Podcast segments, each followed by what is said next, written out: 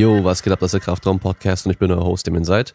Heute haben wir die Folge Nummer 83, wieder ein Q&A und ähm, ich dachte ja eigentlich, irgendwann gehen euch die Fragen aus, aber die Woche sind es noch mehr als letztes Mal und ich habe mir jetzt alle zusammengeschrieben, ich habe die so ein bisschen gruppiert, dass es auch irgendwie äh, thematisch immer zusammenpasst so. Ja, und wir fangen direkt an, damit wir da nicht allzu lange brauchen. Erste Frage, deine besten Regenerationstipps.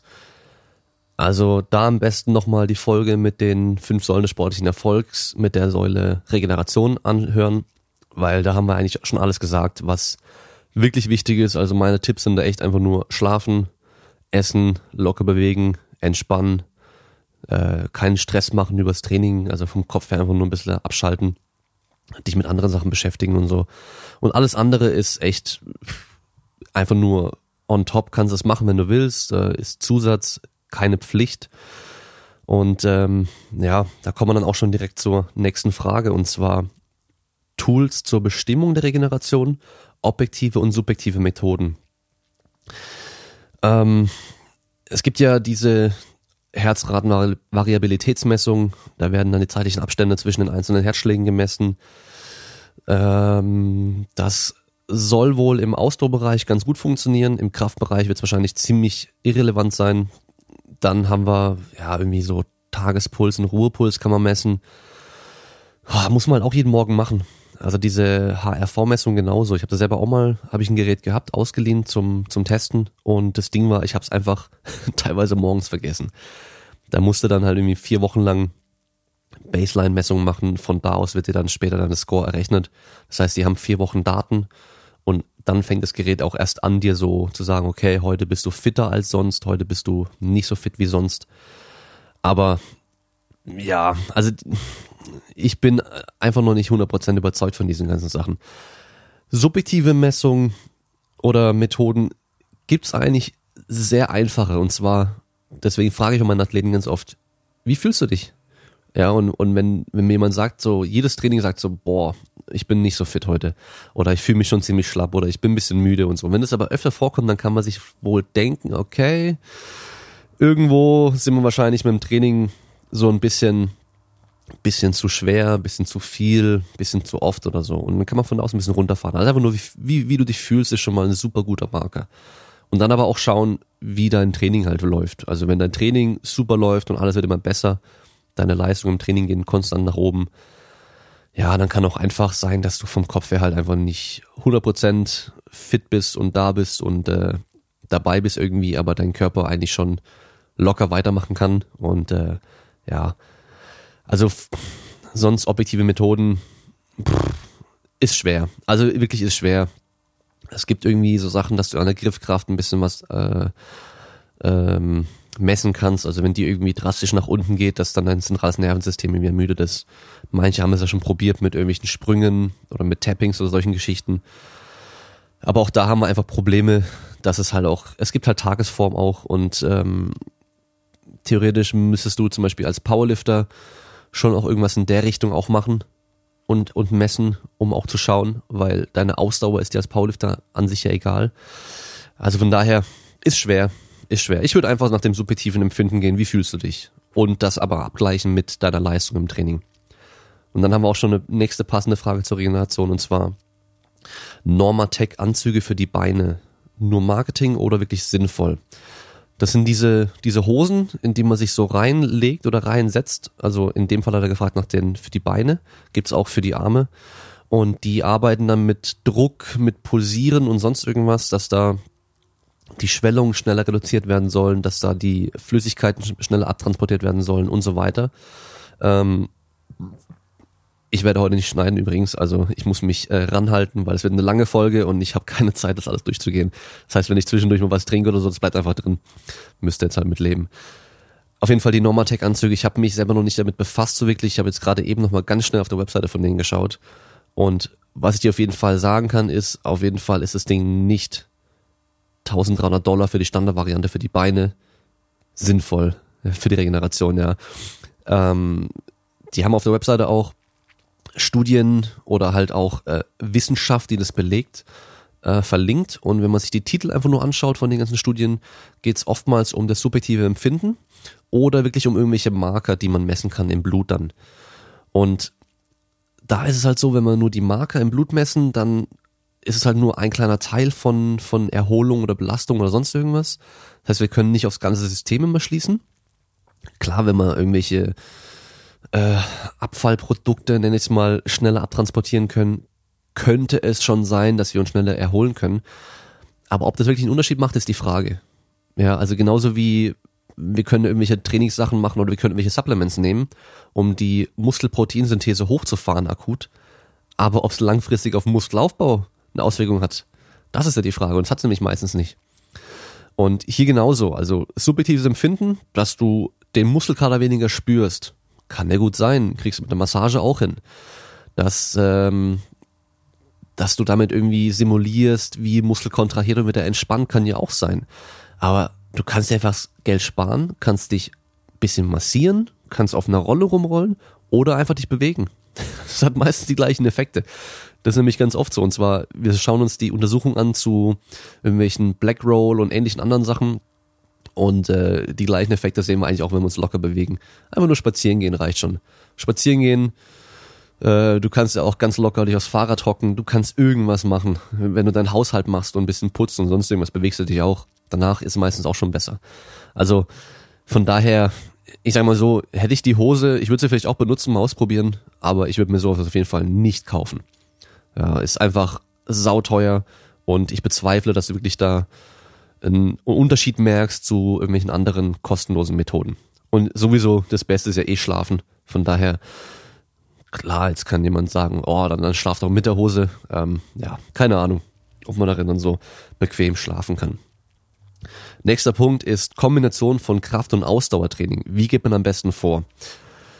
Ja, das ist so dieses äh, große Problem, zwei unterschiedliche Ziele gleichzeitig zu verfolgen. Ähm, generell, jetzt unabhängig von den reinen Trainingsmethoden, Periodisierungsmodellen und so weiter, würde ich mir erstmal Gedanken darüber machen, was ist jetzt aktuell mein Ziel? Was ist mein langfristiges Ziel? Und dann überlege ich mir, okay, wie kann ich für diese Etappenziele, die ich mir auch setze, ähm, Schwerpunkte setzen? Das heißt zum Beispiel, jetzt ist dann Winter oder jetzt kommt der Herbst und dann der Winter und ich werde jetzt zum Beispiel keinen Marathon mehr laufen dieses Jahr oder Halbmarathon oder sonst irgendwas. Das heißt, jetzt kann ich mich auf meine Kraft konzentrieren. Ich werde weiterhin meine Ausdauer machen, aber reduzierter Umfang, reduzierte Intensität nur um zu erhalten und halt weiter meiner Kraft arbeiten, um da stärker zu werden. Und dann, wenn es dann wieder Richtung Frühling und Sommer geht, wo dann auch die ganzen fünf Kilometer, zehn Kilometer Läufe oder Halbmarathons oder Firmenläufe, sonst irgendwas kommt, wo du mitmachen möchtest, dann würde ich lieber wieder die Ausdauer in den Vordergrund rücken, mein Laufen in den Vordergrund rücken und einfach die Kraft so ein bisschen auf Erhalt setzen, dass wir nur noch zweimal die Woche vielleicht Kraft machen und dann die Ausdauer eben im Vordergrund haben. Beides in hohem Umfang und wirklich intensiv trainieren wird irgendwo bestimmt langfristig ein Problem werden. Ja, weil du einmal generell erstmal dem äh, Körper unterschiedliche Signale gibst, was er denn jetzt machen soll, wie er sich anpassen soll. Also einmal sagst du ihm, okay, ich brauche jetzt hier viel Muskelmasse und soll super stark werden. Und das andere Mal sagst du, okay, ich möchte jetzt mein, mein Herz stärken, mein Herz-Kreislauf-System stärken, meine Energie, äh, wie soll man sagen, Energieverwertung optimieren und meine Effizienz beim Laufen optimieren. Das ist so teilweise so ein bisschen, ja, nicht unbedingt widersprüchlich, aber halt auch nicht, geht auch nicht unbedingt Hand in Hand. Also du kannst natürlich bei beidem ein recht hohes Niveau erreichen, aber das wird besser funktionieren, wenn du halt Schwerpunkte setzt. Und von daher würde ich halt so schauen, dass du eben eine Phase machst mehr auf Kraft fokussiert, die andere Phase mehr dann Richtung Ausdauer. Und ähm, generell, sage ich mal so, ist es ja schon einfacher, die Ausdauer wieder auf ein hohes Niveau zu bringen, als andersrum. Also vor allem Muskelmasse aufbauen dauert sehr lange, richtig stark werden dauert auch recht lange, aber so ein gutes Niveau an Ausdauer aufzubauen, das geht ja recht schnell, verhältnismäßig zur Kraft und Muskelaufbau. Von daher mh, mm, würde ich mir eben über den Winter schon auch so diese eine, diese paar Monate Zeit nehmen, um da halt richtig an der Muskelmasse und Kraft zu arbeiten und dann aber recht schnell wieder innerhalb von wahrscheinlich vier bis sechs Wochen auf ein gutes Niveau zu kommen in der Ausdauer und dann über gezieltes Training meine spezielle Ausdauer zu trainieren, je nachdem, was ich dann machen möchte damit. Okay, weiter geht's. Und zwar hier eine Frage fürs Home Gym. Ersatz für Beinpresse, Bell Squat, Glute Ham Race und neben, um neben Kniebeugen und Kreuzheben mehr Volumen für die Beine zu absolvieren. Ja, so, so das klassische Problem der Leute, die im Home Gym trainieren. Äh, ich habe keine Beinpresse, ich habe keinen Seilzug, ich habe keinen, ich habe nur eine Langhantel, ich habe Kurzhanteln, ich habe einen Rack und eine Bank. Das war's, mehr habe ich nicht. Wie kann ich jetzt noch die Beine trainieren? Also erstmal spricht nichts dagegen, nur mit irgendwelchen Kniebeuge-Variationen und Kreuzheber-Variationen zu arbeiten. Ja, deinem, deinem Körper ist es erstmal ziemlich egal, ob du jetzt eine Kniebeuge oder eine Beinpresse machst. Du hast natürlich Unterschiede zwischen der Kniebeuge und der Beinpresse. Bei der Kniebeuge hast du die Last auf den Schultern irgendwo oben drauf liegen. Das heißt, du hast auch Belastung für den Rumpf, für die, für den Oberkörper im Endeffekt und Ermüdung für den Rücken und so weiter. Das hast du bei der Beinpresse natürlich weniger. Das heißt, du kannst natürlich eher mal, ja, bisschen Probleme kriegen, wenn du jetzt halt jeden Tag irgendwie zehn Sätze Kniebeugen machst und schwer machst. Im Vergleich dazu, wenn du halt sonst irgendwie drei Sätze machst und dann wieder auf die Beinpresse wechselst, dann entlastest du einfach ein bisschen den Rücken. Und der kann natürlich auf Dauer einfach zu viel belastet werden, dass der halt irgendwann das schwächste Glied wird und du deine Beine nicht mehr sinnvoll trainieren kannst, weil du halt vom Rücken her einfach nicht mehr kannst. Also ich sage nicht, dass du dich verletzt, aber dass du halt einfach die Pause für den Rücken brauchst. So, Jetzt überlegen wir, wie können wir den Rücken da entlasten, um die Beine trotzdem weiter zu trainieren. Gewicht reduzieren, zum Beispiel durch einbeinige Kniebeugen. Also mach Bulgarian Split Squats, mach Ausfallschritte. Solche Geschichten kannst du super gut machen. Du kannst äh, mit einem Körpergewicht arbeiten, mit ein bisschen Zusatzgewicht nur. Du kannst zum Beispiel mit einer Safety Squat Bar, die jetzt auch nicht die Welt kostet, kannst du Headfield Squats machen. Das heißt, du hältst dich vorne an der Stange oder am Rack fest und kannst dann ähnlich wie beim Bellsquat oder einer Beinpresse dich reinsetzen, wieder aufstehen, den Oberkörper ein bisschen rausnehmen und die Beine richtig, richtig hart nochmal belasten. Das geht auch sehr gut. Du kannst, ähm, lass mich überlegen, du kannst mit der Safety Squat Bar, so dass die einfach auf den Schultern drauf liegt, ohne festhalten, dich an der Stange vorne oder am Rack festhalten, einbeinige Kniebeugen machen. Das heißt, das andere Bein komplett hochheben. Und da kannst du halt richtig deine Beine zerstören. Also wenn es dir darauf ankommt. Ja, ähm, hol den Sling-Trainer, da kannst du Leg Curls machen, geht super gut, äh, ist auch für trainierte Leute auch schwer genug mit, was weiß ich, 15 Wiederholungen. Also Hüfte bleibt gestreckt, Fersen zum Po ziehen, du liegst auf den Schultern, auf dem Rücken hinten, Fersen zum Po ziehen und dann langsam die Beine wieder nach vorne kommen lassen. Ja, und da sind dann 10, 15 Wiederholungen auch schon schwer. Wenn das schon gut geht, machst du es einbeinig. Geht auch mit dem Gymnastikball, also Leg Curls gehen auch gut. Normale Nordic Hamstrings oder Glute Ham Raises gehen ja auch. Das heißt, die Füße irgendwo drunter klemmen und dann mit gestreckter Hüfte dich nach vorne lehnen und wieder hochziehen. Ähm, da kannst du auch sehr schwer trainieren. Klar, die Hüftstreckung hast du dann nicht mit dabei, weil du halt durchgehend gestreckt bleiben musst, aber du kannst es ja auch irgendwie erhöht machen, dass du auf einer Bank dich drauf kniest oder auf einem Kasten oder sonst irgendwas und von da aus dann arbeitest. Und ähm, ja, lass mich überlegen, sonst ein Bell Squat kannst du theoretisch auch imitieren. Nimmst einen, einen Dipgürtel nimmst eine, ähm, so ein Landmine-Attachment für dein Rack oder halt irgendwie so ein Landmine-Ding, wo du die Stange reinstecken kannst, machst das andere Ende ähm, mit dem Dipgürtel irgendwie fest, machst da richtig viel Gewicht drauf, dann kannst du da auch eigentlich Belt Squats imitieren. Aber ist halt die Frage, ob das dann irgendwie irgendwas Besonderes wäre. Ist es halt nicht im Endeffekt. Das ist nur eine andere Übung, die jetzt gerade ultimativ gehypt wird, weil jetzt auch gerade alle Hersteller Gerät rausbringen. Aber ist jetzt nicht so, dass ein Bell Squat äh, irgendwie Pflicht wäre oder so. Also von daher, du kannst auch ohne Geräte super gut eigentlich deine Beine trainieren. Und ich persönlich für mich denke, ich kann meine Beine eigentlich optimal trainieren in der, in der Garage ohne irgendwelches Zusatzzeug. Also spezielle Geräte. Ich kann meine drückende Muskulatur sehr, sehr gut trainieren. Ich hätte nur gern für die ziehende Muskulatur, also für den Rücken vor allem.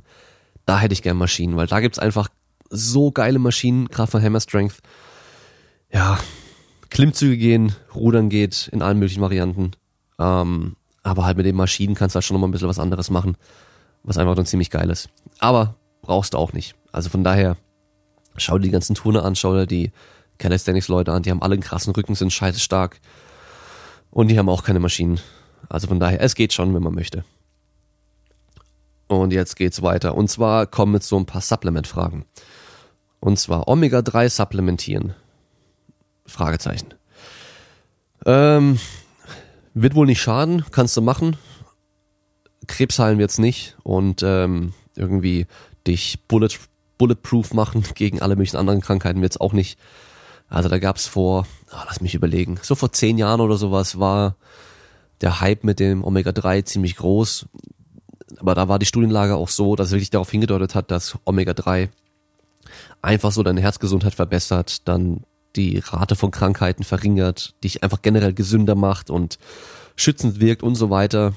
Aber schon in hohen Dosen. Das heißt, diese ungefähr drei, drei, äh, nee, wie, wie war's? Lass mich überlegen. Doch drei Gramm EPA und DHA in kombiniert, genau. Und meistens hat halt eine Kapsel so 300 Milligramm, das heißt 10 Kapseln am Tag.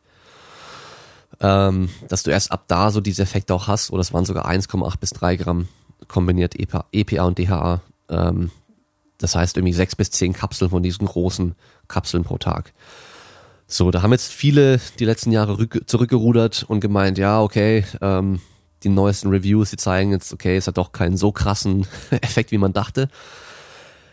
Es wäre natürlich auch komisch, wenn ein paar Gramm von, von irgendeiner Fettsäure oder von, von Fettsäuren pro Tag so viel ausmachen würden. Es wäre ja schon seltsam.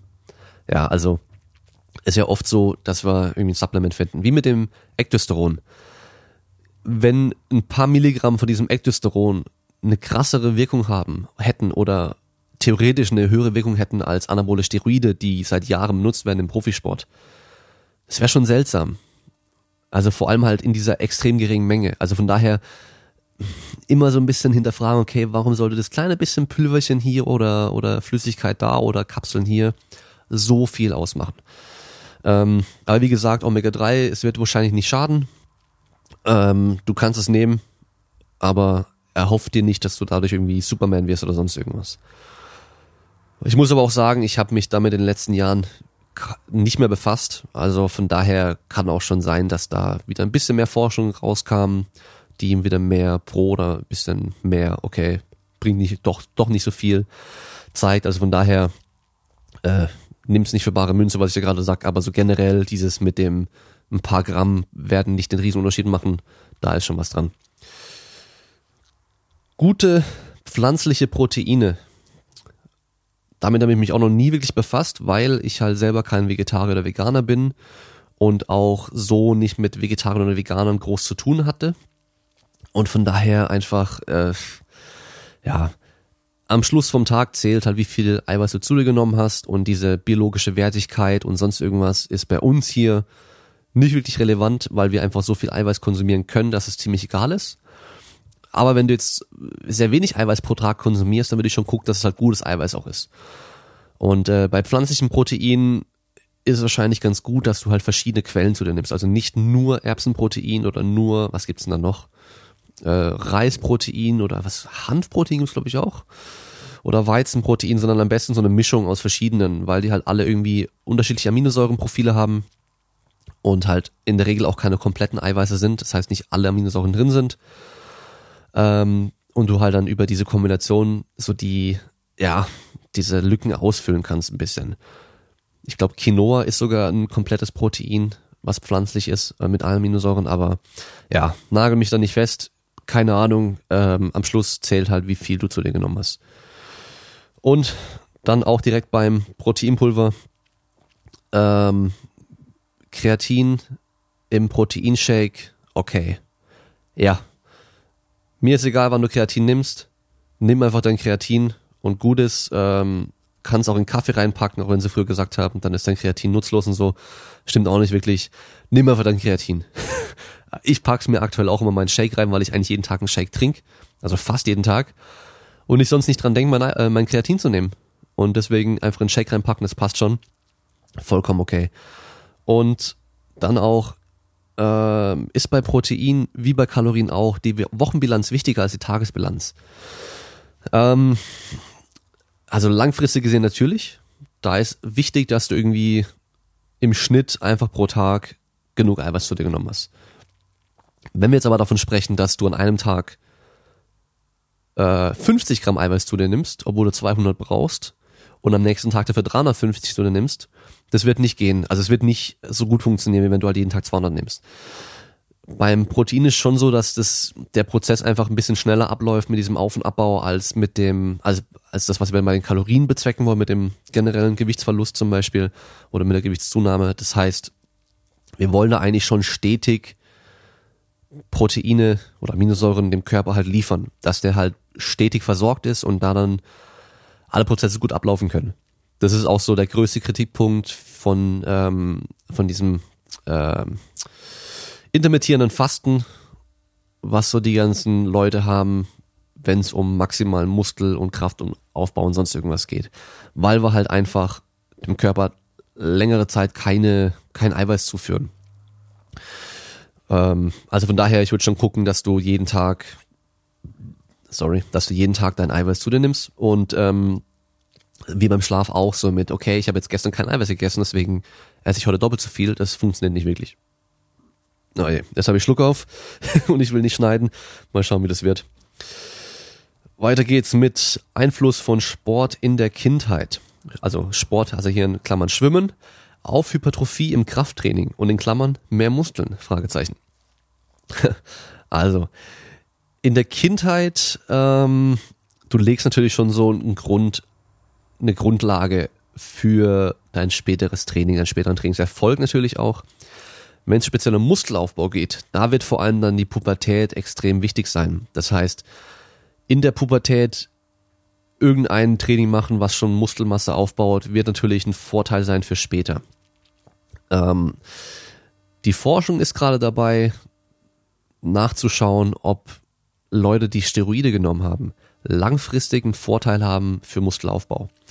Weil du halt durch einen früheren Muskelaufbau, den du schon mal gemacht hast irgendwo, wahrscheinlich deine Muskulatur so veränderst, dass du danach später leicht, also dass du danach leichter wieder Muskelmasse aufbauen kannst oder mehr Muskelmasse aufbauen kannst. Und vom Prinzip her ist die Pubertät nichts anderes. Das heißt, wer halt durch die Pubertät durchgeht und die komplett abschließt und überhaupt keinen Sport gemacht hat, nicht trainiert hat, kein Krafttraining gemacht hat und der übelste Lauch ist, so wie ich früher zum Beispiel, der wird wahrscheinlich ein bisschen schwerer Muskel aufbauen können später oder nicht ganz so viel Muskel aufbauen können, als hätte er richtig Krafttraining gemacht und halt schon Muskelmasse aufgebaut. Wir haben halt hormonell da so ein ähnliches Milieu, wie wenn wir später mal stoffen. Also natürlich jetzt nicht. Ein 16-Jähriger ist nicht gleich Ronnie Coleman oder sowas, aber ein 16-Jähriger ist natürlich schon was ganz anderes wie die gleiche Person mit 30 oder 40, hormonell gesehen. Ja, also da ist schon das Potenzial einfach deutlich besser. Von daher, ich würde schon gucken, dass wir im Jugend, in der Jugend, im, äh, in der Pubertät schönes Krafttraining irgendwo machen oder irgendwelche Sportarten machen, die halt auch das Krafttraining beinhalten. Sei es jetzt irgendwie Turnen, sei es Ringen, sei es Judo, äh, was weiß ich, Sportarten, wo man halt auch normales Training macht, irgendwie Football oder sonst irgendwas. Das wird dir schon später helfen, auf jeden Fall. Ähm, ob jetzt Schwimmen als Kind, also irgendwie mit zehn Jahren, da einen Unterschied macht, da glaube ich nicht. Also Sport in der Kindheit wird eher dann für das spätere Lernen von neuen Sportarten von Vorteil sein. Für den reinen Muskelaufbau wahrscheinlich nicht. Aber sind es alle Spekulationen, also kann schon sein, dass da doch irgendwie, dass du Vorteile hast. Generell ist natürlich eh immer geil, wenn man Sport gemacht hat oder trainiert hat in irgendeiner Form. Egal in welchem Alter. Von daher äh, mach's lieber und dann hast du auch nicht dieses, okay, was wäre, wenn später mal, weißt du. Also wenn du ähm, als Kind und als Jugendlicher nie Sport gemacht hast und dann später anfängst und dann fragst du dich die ganze Zeit, okay, was hätte ich erreichen können, wenn ich früher angefangen hätte? Das hast du einfach dann nicht, wenn du halt direkt früh anfängst und äh, dein Leben lang irgendwie trainierst und Sport machst. Sollte eh das Ziel sein eigentlich. Und hier geht's weiter. Auch wieder ein bisschen passend mit Muskelaufbau und zwar Massephase mit festen Mahlzeiten oder if it fits your macros, also flexibles Essen. Hashtag schlechter Esser hat er geschrieben. Also jemand, der Probleme hat, viel zu essen, nehme ich mal an, oder genug Kalorien reinzukriegen. Und da ist wahrscheinlich so dann auch ein bisschen dünner, also rein generell vom Körpergewicht ein bisschen niedriger. Dann sind feste Mahlzeiten einmal von Vorteil, weil du einfach weißt, okay, jetzt ich muss es halt essen oder mache ich es halt und dann muss ich halt in vier Stunden das wieder essen, dann mache ich es halt. Das kann natürlich von Vorteil sein, dass du vorher dir schon Gedanken gemacht hast. Ich habe meine, was weiß ich, von mir ist vier Mahlzeiten Bei der ersten Mahlzeit so und so viel Kalorien, bei der Mahlzeit so viel Kalorien, dann bei der dritten so viel, bei der vierten so viele. Andersrum, wenn du halt flexibel dich ernährst, kann es sein, dass du am Abend ähm, auf einmal merkst, oh, hui, mir fehlen noch über 2000 Kalorien. Was mache ich denn jetzt? Und dann musst du dich halt zwingen, die reinzukriegen. Andererseits kann halt dieses If it fits the macros, also wo man dann sagt, okay, ich kann auch vermeintlich schlechtes Essen, irgendwie Fastfood oder sowas essen, solange es in meine Kalorien, mein Eiweiß und so weiter reinpasst. In dem Fall natürlich ein Riesenvorteil sein, weil du kannst halt zum Mac gehen und kannst dir halt 2000 Kalorien reinhauen ohne Probleme. Ja, also von daher, ähm, probier's doch mal aus. Das ist typabhängig, es kommt drauf an, mit was du äh, bessere Fortschritte machst. Am Schluss, wenn du die gleichen Kalorien genommen hast, ist es kein Unterschied mehr. Das heißt, schau, wie es für dich am besten funktioniert. Probier's mal aus.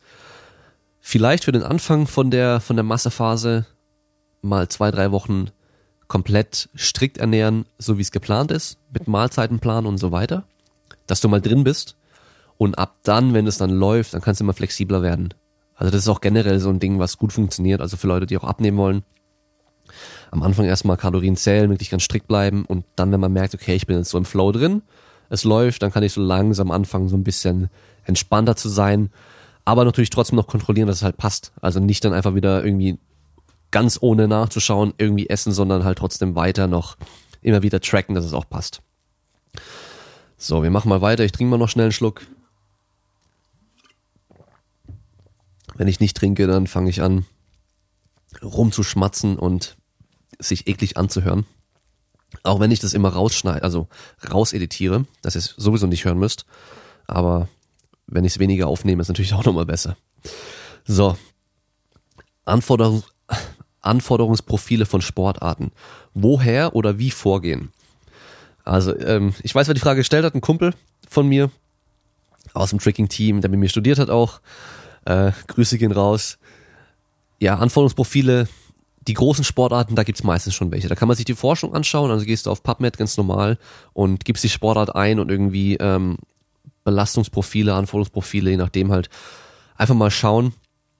Und äh, dann findest du in der Regel so generelle Vorgaben, okay, der Footballspieler hat die und die Belastungszeiten, hat je nach Position braucht er die und die eher Schnelligkeit, braucht er die und die Form der Ausdauer, die Energiesysteme und so weiter. Wenn es sowas aber noch nicht gibt, dann musst du natürlich dir selber Gedanken machen. Das heißt, äh, im Roller Derby gibt es zum Beispiel nicht. Und dann habe ich geschaut, okay, wie lang geht so ein Spiel und wie oft geht ein Athlet dann auf den Track und muss dann da halt Gas geben. Und wie oft, wenn er, also wie lang ist die Person auf dem Track und muss dann Gas geben. Das heißt, so ein, so ein Bout, also so ein Jam kann zwei Minuten lang sein. Das heißt, ich weiß, okay, die müssen, wenn's, wenn der Jam volle, volle Dauer läuft, zwei Minuten lang Vollgas geben können. Das heißt, ich kann schon mal schauen, welche Energiesysteme brauchen die denn ungefähr. Dann kann ich mir auch überlegen, okay, innerhalb von diesen zwei Minuten, dann muss man natürlich die Spiele analysieren. Wie wie arg arbeiten die da im Schnitt? Sind die zwei Minuten gechillt am Rumfahren, haben eine kurze Aktion oder sind die in der Regel so die Hälfte der Zeit Vollgas am Drücken, am Schieben? Dann kann ich mir auch schon mal eher wieder denken, okay, da muss ich wahrscheinlich vom Energiesystem her schon eher Richtung anaerob gehen oder die können aerob bleiben.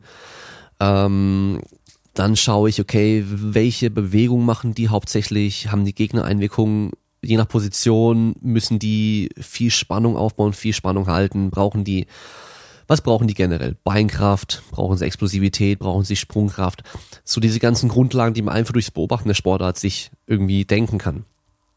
Wenn man es richtig machen möchte, macht man wirklich Analysen. Das heißt, man nimmt zum Beispiel GPS-Tracking und schaut wirklich, wie viele Kilometer legen die zurück, ähm, wie viele Sprintaktionen haben die. Ähm, man wird Puls messen während der gesamten Spieldauer und schaut, okay, in welchen Pulsbereichen arbeiten die. Wenn es geht, macht man eine mobile Spiroergometrie. Das heißt, man macht während dem Spiel eine Spiroergometrie. Das geht wahrscheinlich beim Roller Derby schlechter. Aber ich habe zum Beispiel mal beim BMX damit geholfen gehabt, äh, BMX Race, und da konnte man das machen. Das heißt, die konnten dann Vollgas eine, die Rennstrecke durchheizen mit einer Spiroergometrie auf dem Rücken. Also so ein kleiner Rucksack mit einer Maske vorne dann und ähm, dann konnte man wirklich, wirklich während dem Rennen ganz genau sehen, was da passiert. In welchen Bereichen arbeiten die ganz genau.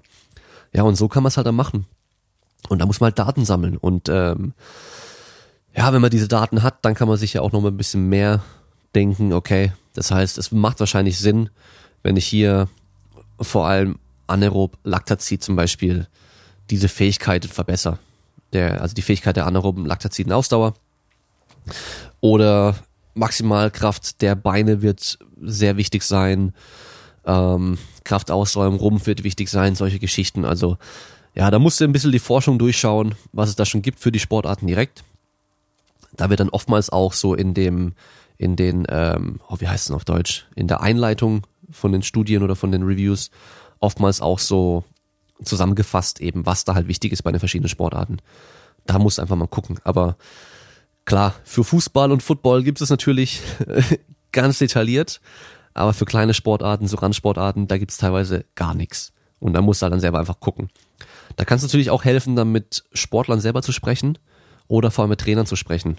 Ja, also Leute, die halt irgendwie die Sportler trainieren, die vielleicht sogar, auch einen sportwissenschaftlichen Hintergrund haben und jetzt nicht einfach nur irgendwas machen. Ähm, ja, und dann halt mit dich mit denen austauschen. Aber so generell, wenn es halt keine wirkliche Forschung gibt mit wirklichen objektiven Untersuchungen, dann musst du halt subjektiv so ein bisschen, also was heißt subjektiv, da musst du halt selber einfach rangehen an die Sache und halt dir Gedanken machen, wie es denn, was denn sinnvoll wäre. Und da würde ich rein, am Anfang rein von den Belastungsdauern ausgehen und halt eben die Bewegungen, die gemacht werden, also wie viele, also haben die, müssen die springen, müssen die sprinten, ähm, müssen die feststehen und dann halt einfach schauen, okay, im Kraftbereich, was muss ich da machen, was muss ich im Ausdauerbereich machen, was muss ich beweglichkeitstechnisch drauf haben, was muss ich koordinativ drauf haben ja, und dann kannst du ja von da aus dann schon dir ein gutes Training überlegen für die. Okay. Und weiter geht's mit, trainierst du auch im Studio oder nur in der Garage? Also die letzten Monate trainiere ich nur in der Garage, weil ich halt mittlerweile die ganze Ausstattung habe, die ich brauche. Also ich kann optimal für mich trainieren, für das, was ich brauche. Ähm, ich will auch aktuell nicht woanders trainieren, weil ich halt dann nicht die Bedingungen habe, die ich bei mir habe. Das heißt, ich habe keine Powerbar in der Regel, also eine Stange fürs Powerlifting. Ich habe kein Rack, was ich so einstellen kann, wie ich es bei mir einstellen kann. Ich habe ähm, nicht überall zum Beispiel diese Safety Straps in den Racks. Das heißt also nicht so eine harte Ablage, sondern halt solche Bänder an der Seite, die das abfangen. Sorry. Was natürlich dann gerade für Pin Press und Pin Squats und sowas gut ist, wenn ich dann halt die Stange ablege währenddessen. Ähm, ich kann halt von der Zeit her super viel einsparen, wenn ich bei mir direkt trainiere. Ich kann, egal welche Uhrzeit, halt losgehen und noch trainieren und ja, es ist nie was belegt, nie was besetzt. Von daher ist es aktuell, wenn ich mich auf den Wettkampf vorbereite, einfach am besten in der Garage zu, zu trainieren. Ich habe aber eine Möglichkeit, in ein paar Studios zu trainieren, am OSP auch zu trainieren. Das werde ich wahrscheinlich dann auch wieder öfter machen, wenn der Wettkampf vorbei ist. Also gerade, ich habe es ja vorhin schon mal gesagt, wenn ich Rücken trainieren möchte, dann finde ich halt die meisten Maschinen ziemlich geil. Und dafür werde ich wahrscheinlich dann einfach einmal die Woche irgendwo anders trainieren. Aber sonst, nö, ich find's, ich find's einfach geiler, irgendwo in der Garage zu trainieren. Das, das hat was anderes, ist einfach was anderes und es macht mehr Bock. Meine Musik läuft, das, das finde ich auch geil. Keiner guckt blöd, wenn ich barfuß trainiere, wenn ich meine, wenn ich in Tights trainiere oder wenn ich oberkörperfrei trainiere oder sonst irgendwas. Also von daher, das ist schon, ich habe einen Garagen-Gym, weil ich halt gern darin auch trainiere. Also nicht nur, weil ich Zeit spare, sondern einfach, weil ich halt geil finde und da halt Bock drauf hab. Nächste Frage ist, ständiges Verkacken eines Max-Versuchs bei ein und demselben Lift. Was tun? okay, ich, hm, ich weiß nicht so ganz, wie ich die Frage verstehen soll oder was ich da rauslesen kann. Es könnte ja sein, dass du halt generell immer, wenn du mal maximal Kreuzheben testest, dass du immer verkackst oder, dass du halt aktuell immer deinen Max im Kreuzheben testen willst und immer verkackst. Zweiteres wäre scheiße. Ersteres natürlich auch, aber das zweite vor allem.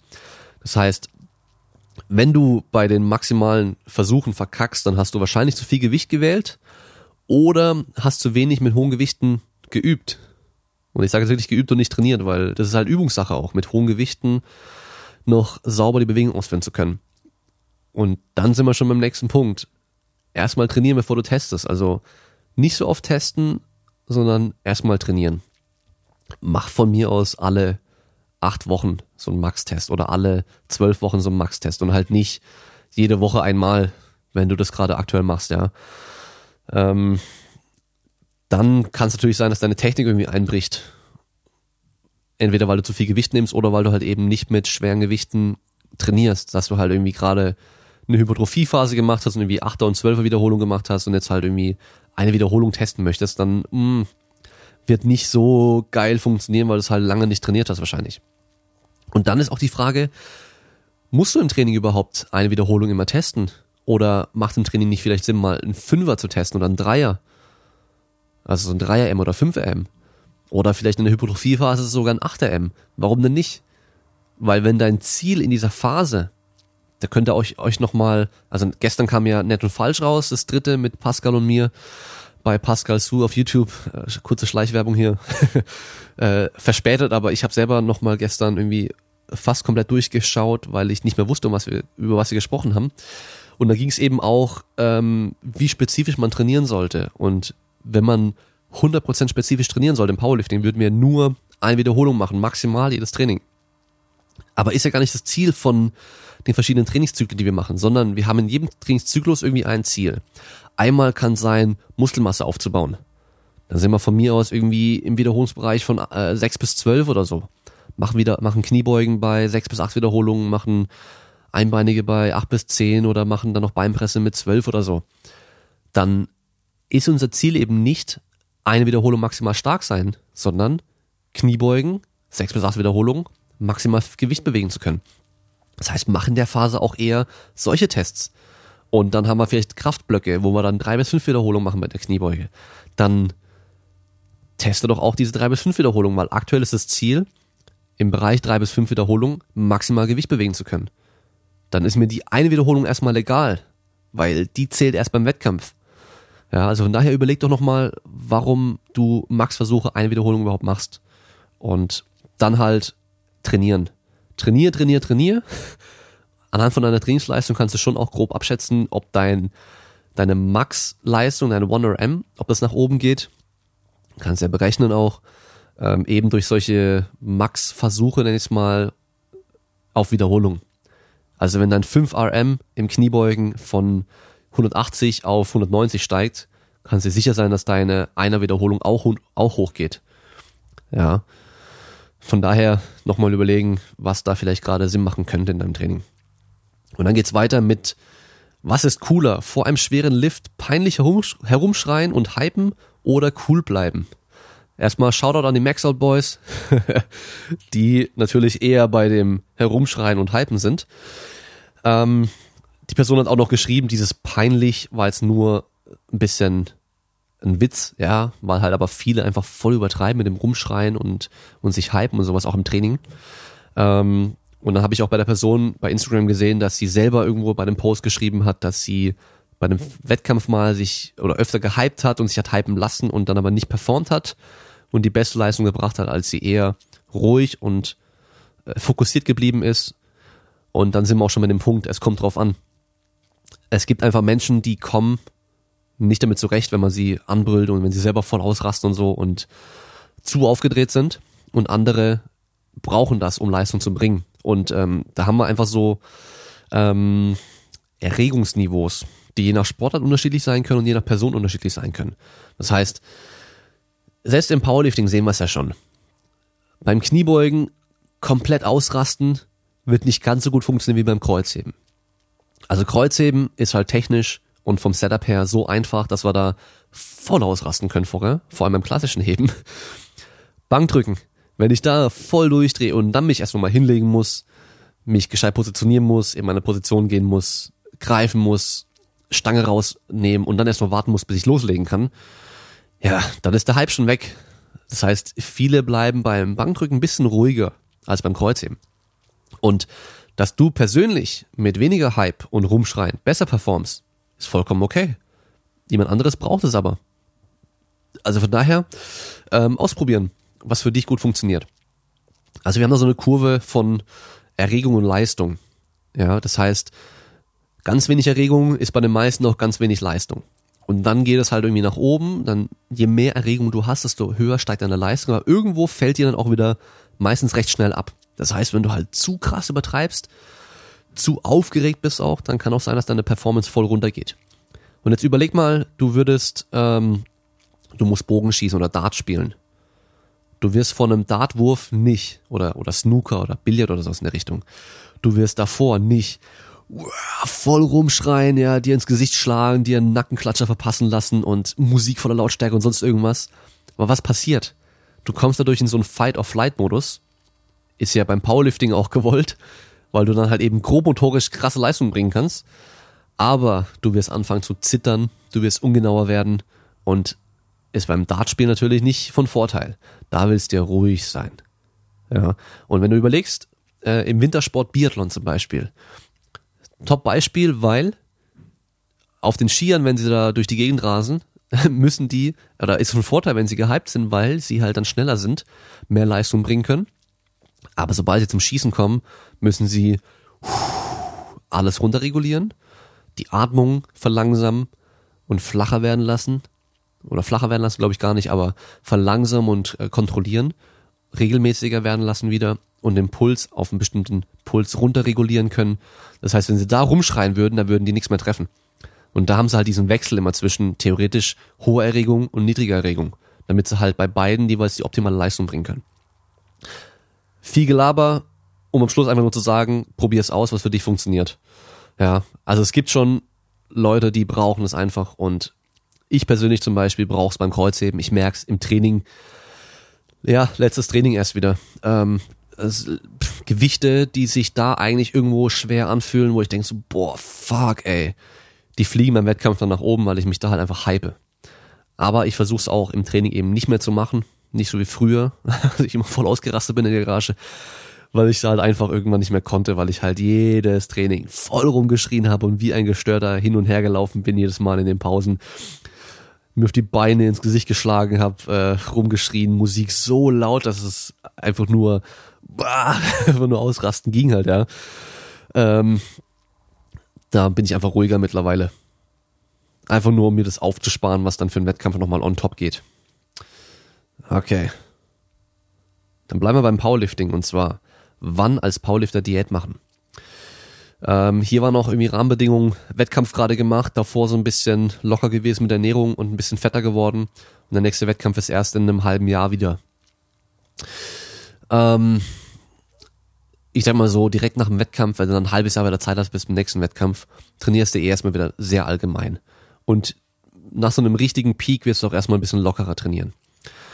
Und ich würde direkt danach erstmal gucken, dass du dein Gewicht wieder ein bisschen unter Kontrolle bekommst. Einfach weil du halt mit dem, später mit dem Kalorienüberschuss auch wieder besser Muskelmasse draufpacken kannst und halt stärker werden kannst. Das kennt man ja.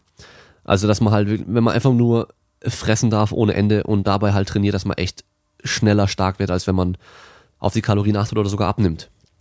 Von daher, ich würde theoretisch, also von der Theorie her spricht auch nichts dagegen, irgendwie in so einer Hypertrophiephase das zu machen, weil halt der Muskelerhalt einfach gut funktionieren wird. Theoretisch in der Kraftphase auch, aber ich würde trotzdem so weit wie möglich vom Wettkampf entfernt mein Gewicht, Gewicht regulieren, dass ich einfach dann auf so einem Niveau bin, wo ich weiß, okay, ich kann dann innerhalb von zwei, drei Wochen durch gezielte Ernährung vom Wettkampf nochmal vielleicht ein bisschen runtergehen und dann eben übers Wasser, so dass ich auf der Waage halt perfekt einwiege. Einfach nur, damit ich halt nicht während der richtigen Wettkampfvorbereitung irgendwie noch 10 Kilo verlieren muss. Das, das wäre blöd, ja. Genau, und äh, ja, so würde ich's angehen. Ähm, gibt aber auch wirklich Argumente dafür, dass man es halt eben in einer anderen Phase macht. Aber generell denke ich, ist schon sinnvoll, weit entfernt vom Wettkampf, weil du halt einfach dann nicht während dem während der unmittelbaren Vorbereitung halt dann abnehmen musst. Was auf jeden Fall deine Leistung schmälern wird. Also auf jeden Fall irgendwo, vor allem wenn du viel abnehmen musst. Okay, ich trinke nur mal einen Schluck und dann geht's auch weiter. So. Und zwar, wir haben hier, ich glaube, ein Mädchen war das, habe bisher, oder eine Frau, sorry, keine Ahnung. ich sage immer Mädel oder ein Typ. Bei mir sind alle Mädels und Typs. Habe bisher für Bodybuilding inklusive Wettkampf trainiert. Wie steige ich am besten in richtiges Krafttraining ein? Gibt es sinnvolle Pläne oder lieber einen Coach suchen? Also, was heißt, was heißt ein richtiges Krafttraining? Ich gehe mal davon aus, für Bodybuilding hast du auch schon ein richtiges Krafttraining gemacht. Also wir haben leider schon, haben wir in jedem Sport und auch, in, auch im Kraftsport, aber auch im Bodybuilding haben wir das so Quacksalber-Coaches, die halt immer noch diese überholten Sachen irgendwie erzählen mit, ja, in der Diät musst du 20er Wiederholungen machen, um Fett zu verbrennen und keine Ahnung was. Ähm, und halt eben so ein Fünfer-Split, alles nur einmal die Woche trainieren und so. Dazu komme ich später auch nochmal, aber ähm, wenn man sich so sinnvolle Informationen anschaut zu Bodybuilding und auch vor allem naturale Bodybuilder, die auch richtig trainieren eigentlich, dann machen die eigentlich nichts anderes, wie die meisten Kraftsportler auch machen.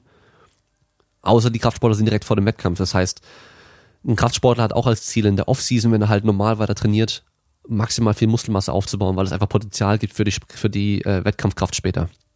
Von daher, ich gehe davon aus, du hast eh schon Kniebeugen trainiert und hast Kreuzheben trainiert und hast Bankdrücken und Rudern und die ganzen, also die ganzen großen Übungen hast du trainiert und hast auch versucht, stärker zu werden. Weil es schadet auch für einen Bodybuilder auf keinen Fall, dass du stärker wirst. Von daher, es sollte sich gar nicht so viel ändern müssen. Außer du machst dann den Wettkampf. Dann werden die Wiederholungszahlen einfach tiefer, äh, niedriger und die Intensitäten werden noch höher, die Lasten auf der Stange werden noch höher. Ähm, ja, also von daher, ob du jetzt einen Plan oder einen Coach brauchst, das weiß ich nicht. Es kommt eben drauf an, wie du vorher trainiert hast und wie äh, sicher du bist mit der, mit der Übungsausführung. Also gerade bei den Grundübungen. Ähm, wenn du komplett unsicher bist, dann macht es wahrscheinlich am meisten Sinn, entweder mal so einen Technikcheck zu machen bei jemandem. Das heißt, deine, deine Übungsausführung checken zu lassen und korrigieren zu lassen. Am besten, meine Empfehlung, immer vor Ort. Wenn es nicht anders geht, dann halt äh, online. Ähm, wenn du weißt, deine Übungsausführung passt und dir geht es nur um die Trainingsplanung, dann kannst du natürlich einen Plan suchen oder dir auch einen Coach nehmen fürs Online-Coaching. Ähm, machen wir mal hier Schleichwerbung mit rein. Also du kannst bei mir zum Beispiel Online-Coaching machen. Du kannst äh, beim Paul, der in der letzten Folge erst da war, Fundamentalkraft Online-Coaching machen. Du kannst ähm, beim Alex, also FPS-Training, kannst du Online-Coaching machen. Ähm, du kannst aber auch genauso dir einen Plan holen. Zum Beispiel hat der Paul, also auch Fundamentalkraft, der hat ja seinen ähm, Powerlifting-Einsteigerplan gemacht. Das heißt, eigentlich genauso für jemanden wie dich ein Plan für jemanden, der jetzt mit Powerlifting oder mit Kraftsport anfangen möchte, in dem Fall schon halt auch Powerlifting, ähm, der auch Erfahrung schon hat mit normalem Krafttraining. Also in dem Fall optimal. Oder du könntest zu Pascal zugehen und den Progress-Plan dir zulegen. Der hat dann nämlich auch ähm, verschiedene Blöcke mit drin. Das heißt, du kannst einen Hypertrophie-Block machen. Also der funktioniert genauso auch für, äh, für Bodybuilder, weil, wie gesagt, ein Bodybuilder und ein Kraftsportler, ich nenne es mal, oder ein Powerlifter machen jetzt in der Offseason eigentlich kein so unterschiedliches Training. Außer dass halt der, der Bodybuilder meistens noch mal ein bisschen gezielter noch spezielle Bereiche trainiert, die der Powerlifter vielleicht jetzt nicht genau, also nicht so gezielt trainiert. Aber da kannst du dir dann auch ähm, langfristige Trainingsplanung zusammenbauen mit verschiedenen Phasen. Ja, also die zwei Sachen kannst du dir mal anschauen und sonst, ähm, ja, lass mal überlegen. Du könntest auch so ganz klassischen äh, 5x5-Plan nehmen, äh, dass du halt die Grundübung 5x5 machst und den Rest halt so wie bisher auch. Sowas würde auch gehen. Ähm, aber klar, mit irgendwas mit einer Struktur schon mal zu nehmen, was es schon gibt und darauf aufbauen und von da aus loslegen, ist wahrscheinlich schon auch sinnvoll. Aber wie gesagt, du wirst wahrscheinlich gar nicht so schlecht vorher trainiert haben, auch für äh, Powerlifting gesehen. Und nächste Frage. Wir haben hier zügiges Gehen, die gleichen positiven Auswirkungen auf die Herzgesundheit wie Joggen. Ähm, also, mir ist nicht bekannt, ich bin jetzt aber auch nicht mehr auf dem aktuellsten Stand, sondern mein Stand ist da, glaube ich, 2015, 2016. Da habe ich mich mit äh, körperlicher Aktivität und äh, Gesundheit und äh, Risikofaktoren und sowas intensiv befasst gehabt. Mein Stand von damals ist, dass jetzt Joggen an sich keinen, keine herzprotektiven, ähm, wie soll man sagen, äh, Eigenschaften hat von Joggen an sich.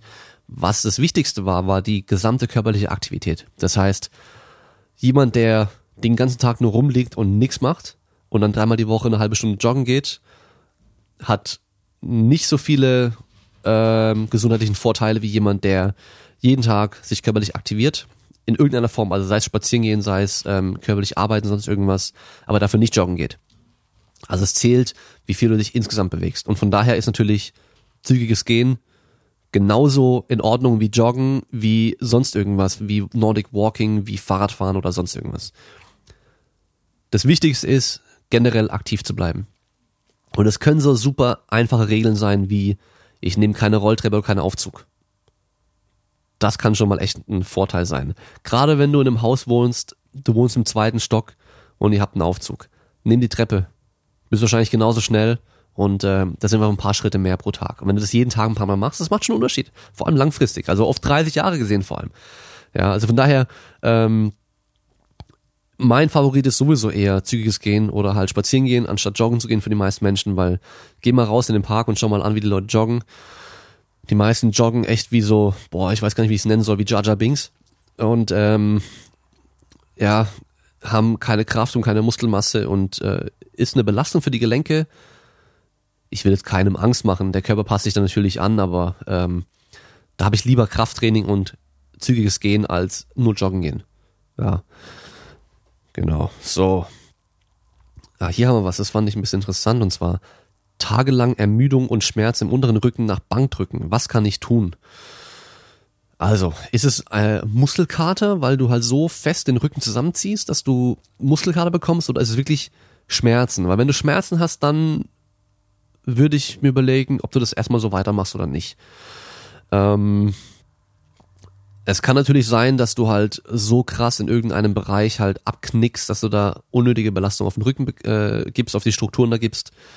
Dann schau doch mal, ob du einfach ein bisschen weniger Brücke machst. Oder ob du es hinkriegst, die Brücke gleichmäßiger zu machen beim Bankdrücken. Das heißt, nicht nur irgendwie, was weiß ich, äh, S4, S5 extrem abknicken, sondern halt eben über die komplette Wirbelsäule schön gleichmäßig, gleichmäßig ähm, zu überstrecken.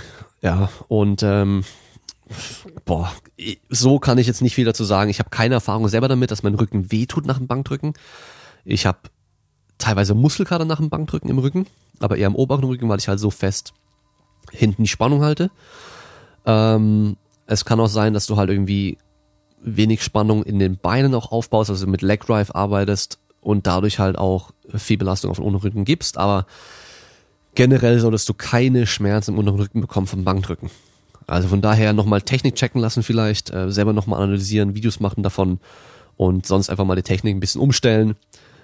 Ja, also bevor du jetzt mit dem Bankdrücken weitermachst und denkst, ich muss jetzt eine mega Brücke machen, dass ich äh, zwei Kilo mehr drücken kann, dann drück lieber zwei Kilo weniger und hab keine Rückenschmerzen. Und trainiere langfristig und werd einfach stärker. Das bringt dir wahrscheinlich mehr, als wenn du dadurch jetzt schlechter Kniebeugen Kreuz heben kannst.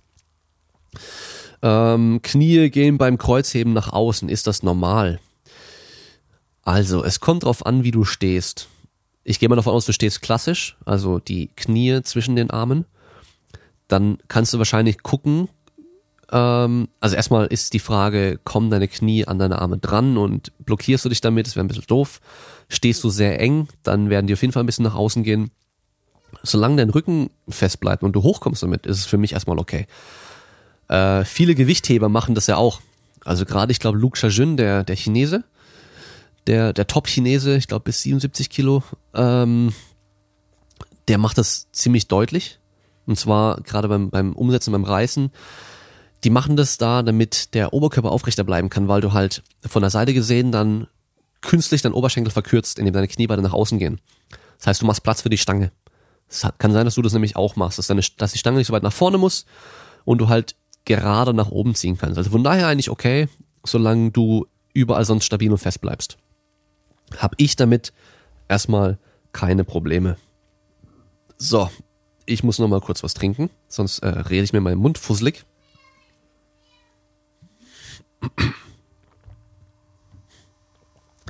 So, jetzt muss ich mal schauen. Wir haben schon fast eine Stunde. Ich habe noch zwei, vier, sechs, acht, zehn Fragen habe ich noch, ey. Alter Falter. Also ich habe echt richtig, ich habe schon überlegt, ob ich zwei Folgen draus machen soll, aber ich wollte bei dem Schema bleiben, dass die ungeraden Folgen jetzt die Donnerstagsfolgen sind und die geraden Folgen die äh, Sonntagsfolgen. Naja, machen wir weiter. Bücher, die man als Athletiktrainer gelesen haben sollte. Also, das ist natürlich immer meine, also eine persönliche Meinung. Es gibt Bücher, die habe ich gelesen, da wusste ich schon, einfach was halt inhaltlich drinsteht, kannte ich schon, das war, da waren die für mich weniger interessant. Die hätten aber vor fünf Jahren irgendwie mega geil sein können für mich generell sind einfach immer diese Grundlagenbücher empfehlenswert. Also äh, Krafttraining, Praxis und Wissenschaft von Zaziorski zum Beispiel. Aber bitte auf Englisch lesen. Ich finde die deutsche Übersetzung ziemlich komisch. Ähm, Dann haben wir so die ganzen Grundlagenbücher von Werkoschansky. Ja, oder halt auch, zum Beispiel auch Super Training von Mel Siff kann man als Nachschlagewerk mal benutzen. Dann Periodisierung von Tudor Bomper zum Beispiel. Äh, was haben wir noch? Äh, Essentials of Strength and Conditioning äh, von der NSCA. Das Buch soll auch sehr gut sein. Ich habe es auch da. Ich habe bin wieder mal reingeschaut und nachgeschlagen, ein paar Sachen, aber am Stück gelesen habe ich es noch nie. Das ist wahrscheinlich so auch das beste Grundlagenbuch überhaupt, weil da halt wirklich von der grundlegenden Physiologie bis zu Athletiktraining, Trainingsplanung, Übungsausführung und sowas eigentlich alles drinsteht. Ähm, ja, da kannst du auch den Simon Gavander nochmal fragen oder den Jonas Ries, weil die haben beide den, oder nee, Jonas, Jonas gar nicht, das stimmt gar nicht, den ähm, Simon Gavander fragen oder den Dorian Grenier, ähm, weil der, die haben beide das, den äh, CSCS gemacht, also den Certified Strength and Conditioning Specialist, ist eine Prüfung, die du bei der NCA einfach nur ablegst und halt selber vorher lernen und studieren musst. Äh, du darfst dich nur anmelden, wenn du halt irgendwie ein, ein Studium, also ein Bachelorstudium in irgendeinem relevanten Feld hast ähm, und hast dann eben das Buch als Grundlage. Und der Simon hat, glaube ich, erst diese Woche sogar die Prüfung gemacht und auch bestanden. Das heißt, der hat jetzt die ganzen Sachen erst durchgearbeitet. Also kannst du auch ihn nochmal fragen, was er zu dem Buch ähm, sagen kann. Aber soweit ich weiß, auf jeden Fall auch ein sehr gutes Buch. Ja, und ähm, dann natürlich kommt es ein bisschen drauf an, in welchen Bereichen du arbeiten willst. Also bist du eher im Fußball, bist du eher im Kraftsport, bist du eher im Ausdauerbereich, ähm, dann würde ich halt schauen, was halt für dich einfach mehr Sinn macht. Ja. Generell weiß ich nicht, ob es für die Sportarten speziell immer so Top-Bücher gibt, die so richtig, richtig gut sind, wo halt alles drinsteht, was Athletiktraining irgendwie betrifft. Ähm, aber wie gesagt, die Grundlagendinger sind immer gut. Da machst du nie was falsch. Und von da aus einfach weiter gucken, was du halt genauer brauchst. So, oh, jetzt haben wir hier was Kontroverses. Nocco-Werbung okay oder Seele verkauft. So, also ihr, ihr kriegt ja oftmals mit, dass zum Beispiel der Alex, also FPS-Training, richtig Nocco hatet und ähm, ich jetzt auch kein Fan davon bin. Und dann kriegt er ja auch mit, dass zum Beispiel der Simon Gawanda oder die ähm, Bundesbizesministerin oder auch andere Leute, die man so kennt, dass die dann Nocco in ihren Stories teilen, weil sie es halt bekommen. So. Jetzt erstmal, was ist daran so kontrovers? Also einmal, Nocco ist halt ein Energy Drink, der einfach nur Koffein drin hat und dazu noch BCAAs. So. Wir wissen ja, BCAAs bringen halt mach, schaden aber auch nicht. Das Problem, was jetzt zum Beispiel ich damit habe mit Nocco, ist einfach nur, es ist zu teuer. Also ist einfach nur zu teuer. Und zwar, der Preis ist halt für die jetzt gerechtfertigt, ja, oder wahrscheinlich gerechtfertigt. Wir haben jetzt da einen guten Energy Drink. Ich weiß nicht, wie er schmeckt, vielleicht schmeckt er auch richtig geil. Und da ist noch extra BCAAs mit drin für die Regeneration oder für sonst irgendwas. Keine Ahnung, was die jetzt als Werbung dafür benutzen. Aber auf jeden Fall wird es halt dadurch einfach nur unnötig teuer. Und sie haben sich halt auch, glaube ich, so ein bisschen auf diesen Kraftsport, Crossfit und äh, Fitnessmarkt irgendwie so ein bisschen spezialisiert. Also hier in Stuttgart gibt es einen Edeka, da haben sie es jetzt auch zu verkaufen. Ähm, das heißt, man kann es auch so mittlerweile kaufen, aber hier in Deutschland, glaube ich, ist schon eher so in diesem, vor allem in diesem Crossfit-Markt äh, etabliert so, ja. Und ich sag mal so, ich, ich würde es auch trinken, wenn sie es mir hinstellen würden und es schmeckt. Also wenn es schmeckt, würde ich es auch trinken, weil die BCAs, die schaden ja nicht. Sie bringen halt nichts, aber sie schaden halt auch nicht. Ich würde wahrscheinlich, wenn ich das bekommen würde, so ein Disclaimer machen, hey, es gibt auch andere Energy Drinks, die genauso als Energy Drink funktionieren wie das Ding hier auch. Also einfach nur mit Koffein halt. Die, äh, lass mich überlegen, ein Zehntel davon kosten. Also hier irgendwie 0,25 Kong, Kong Strong von Lidl äh, kostet 25 Cent. Aldi hat 0,5er Energy Drinks für 49 Cent. Und Nocco hat, ich weiß nicht, ob es 0,25 oder 0,33 ist, kostet irgendwie 2,20, 2,50 oder sowas. Also schon halt sehr teuer. Ja, also von daher, ich würde es halt nicht pushen wollen. Trinken würde ich es, wenn ich es bekommen würde, wenn es halt schmeckt, aber pushen würde ich es nicht. Das ist so einfach meine Meinung dazu. Ähm, ja, Seele verkauft, wenn man das irgendwie, wenn man Werbung dafür macht. Muss jeder für sich wissen. Seele verkaufen natürlich nicht. Es schadet ja nicht. Es ist nur teuer. Und jeder kann dann selber entscheiden, okay, kaufe ich mir den Kram, nur weil jetzt äh, die und die oder der und der oder sonst irgendjemand das halt auch trinkt, weil er es von denen gestellt bekommt und es halt in seiner Story teilt, dass es jetzt einen neuen Geschmack gibt.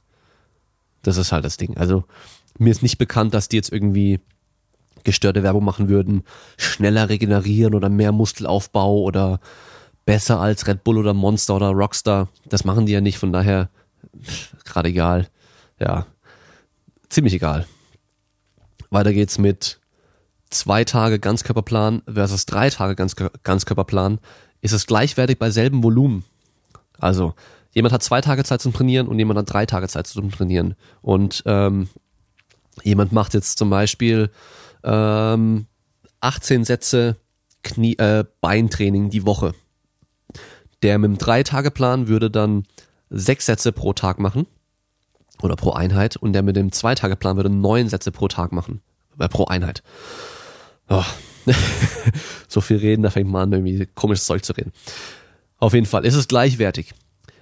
Theoretisch, rein von dem, was wir dann gemacht haben am Schluss, wenn wir uns dann die ganzen Monate anschauen, theoretisch ja. Also wenn wir jetzt uns Muskelaufbau angucken und so weiter, wahrscheinlich kein Unterschied. Wenn es um Kraft geht, dann wird wahrscheinlich der Drei-Tage-Plan irgendwo ein bisschen besser sein, weil wir einfach öfter üben und vor allem halt öfter mit einer sauberen Technik, mit, mit ohne, also ohne Ermüdung und deswegen mit voller Power halt trainieren können. Es gab ja diese Studie in Norwegen, da haben sie Powerlifter, die drei Tage die Woche trainiert haben, das gleiche Training machen lassen, nur in sechs Tagen die Woche, also einfach nur halbiert pro Tag. Und die anderen haben drei Tage die Woche weiter trainiert. Und die, die sechsmal trainiert haben, die wurden deutlich stärker in der Kniebeuge und Bankdrücken, haben auch mehr Muskelmasse aufgebaut. Meine Theorie dahinter ist einmal, dass die halt anders trainiert haben. Also einfach nur was anderes wieder vorgemacht haben. Wenn ich jeden Tag drei, also jede Woche dreimal die Woche trainiere und es halt schon ein halbes Jahr gemacht habe und dann so weiter trainiere, passiert weniger, als wenn ich das gleiche Training auf sechs Tage aufteile. Einfach nur, weil ich halt was anders gemacht habe. Neuer Reiz. Das schon mal. Und dann auch noch, dass die halt, klar, wenn ich jetzt an einem Training sechs Kniebeugen, sechs Sätze Kniebeugen mache, ist natürlich mein vierter, fünfter, sechster Satz bin ich schon stark ermüdet und werde nicht mehr so viel Power reinbringen können. Also nicht mehr Vollgas von unten raus explodieren können. Wie wenn ich jetzt heute drei Sätze mache und morgen dann meinen theoretisch vierten Satz wieder erholt machen würde. Ist klar, oder? Weil ich einfach mehr Erholung hatte dazwischen. Und das zählt natürlich auch mit rein, weil Kraft ist halt irgendwo auch Übungssache. Das heißt, je öfter ich frisch und erholt und mit perfekter Technik das üben kann, desto besser werde ich da auch sein. Also von daher, es ist wahrscheinlich schon insgesamt langfristig auch ein bisschen besser, dann dreimal die Woche zu trainieren, statt zweimal die Woche zu trainieren. Auch wenn wir wieder dran denken, so Gesundheit und so ein Kram, jeden Tag irgendwas machen ist immer besser als zweimal die Woche nur. Das heißt, von daher wahrscheinlich auch ein bisschen besser von Vorteil, also auch ein kleiner Vorteil langfristig gesehen. Ähm, aber jetzt nicht irgendwie aufgeben, nur weil du zweimal die Woche nur trainieren kannst, sondern wenn du nur zweimal kannst, dann mach halt zweimal, aber gib halt Gas. Okay. Also es geht natürlich schon auch. Du kannst natürlich auch mit zweimal die Woche sehr viel erreichen. Aber langfristig, wenn du richtig, richtig krass werden willst, dann wirst du öfter trainieren müssen. Also alle Top-Sportler der Welt trainieren mehr als zweimal die Woche trainieren mehr als dreimal die Woche, die trainieren eigentlich in der Regel jeden Tag. Schlafen mit gebeugtem Ellenbogen führt zu pochendem Schmerz und Einschlafen des Unterarms. Erfahrung? Fragezeichen. Und Detonisieren der Muskulatur sinnvoll oder Unterarme kräftigen. So, also ich habe damit Erfahrung, dass meine Arme einschlafen, wenn ich schlafe. Wenn ich auf dem Bauch liege, also bei mir, ich habe ja mit der HWS wahrscheinlich irgendwo ein bisschen, also irgendwas ist da wahrscheinlich nicht ganz in Ordnung. Und ich habe immer sehr hohen Muskeltonus äh, in der Brust und im Nacken. Und äh, meine Beweglichkeit ist nicht allzu toll. Und dass da was einschläft, ist einfach nur, dass ich halt einen hohen Tonus habe, also hohe Spannung auf der Muskulatur habe.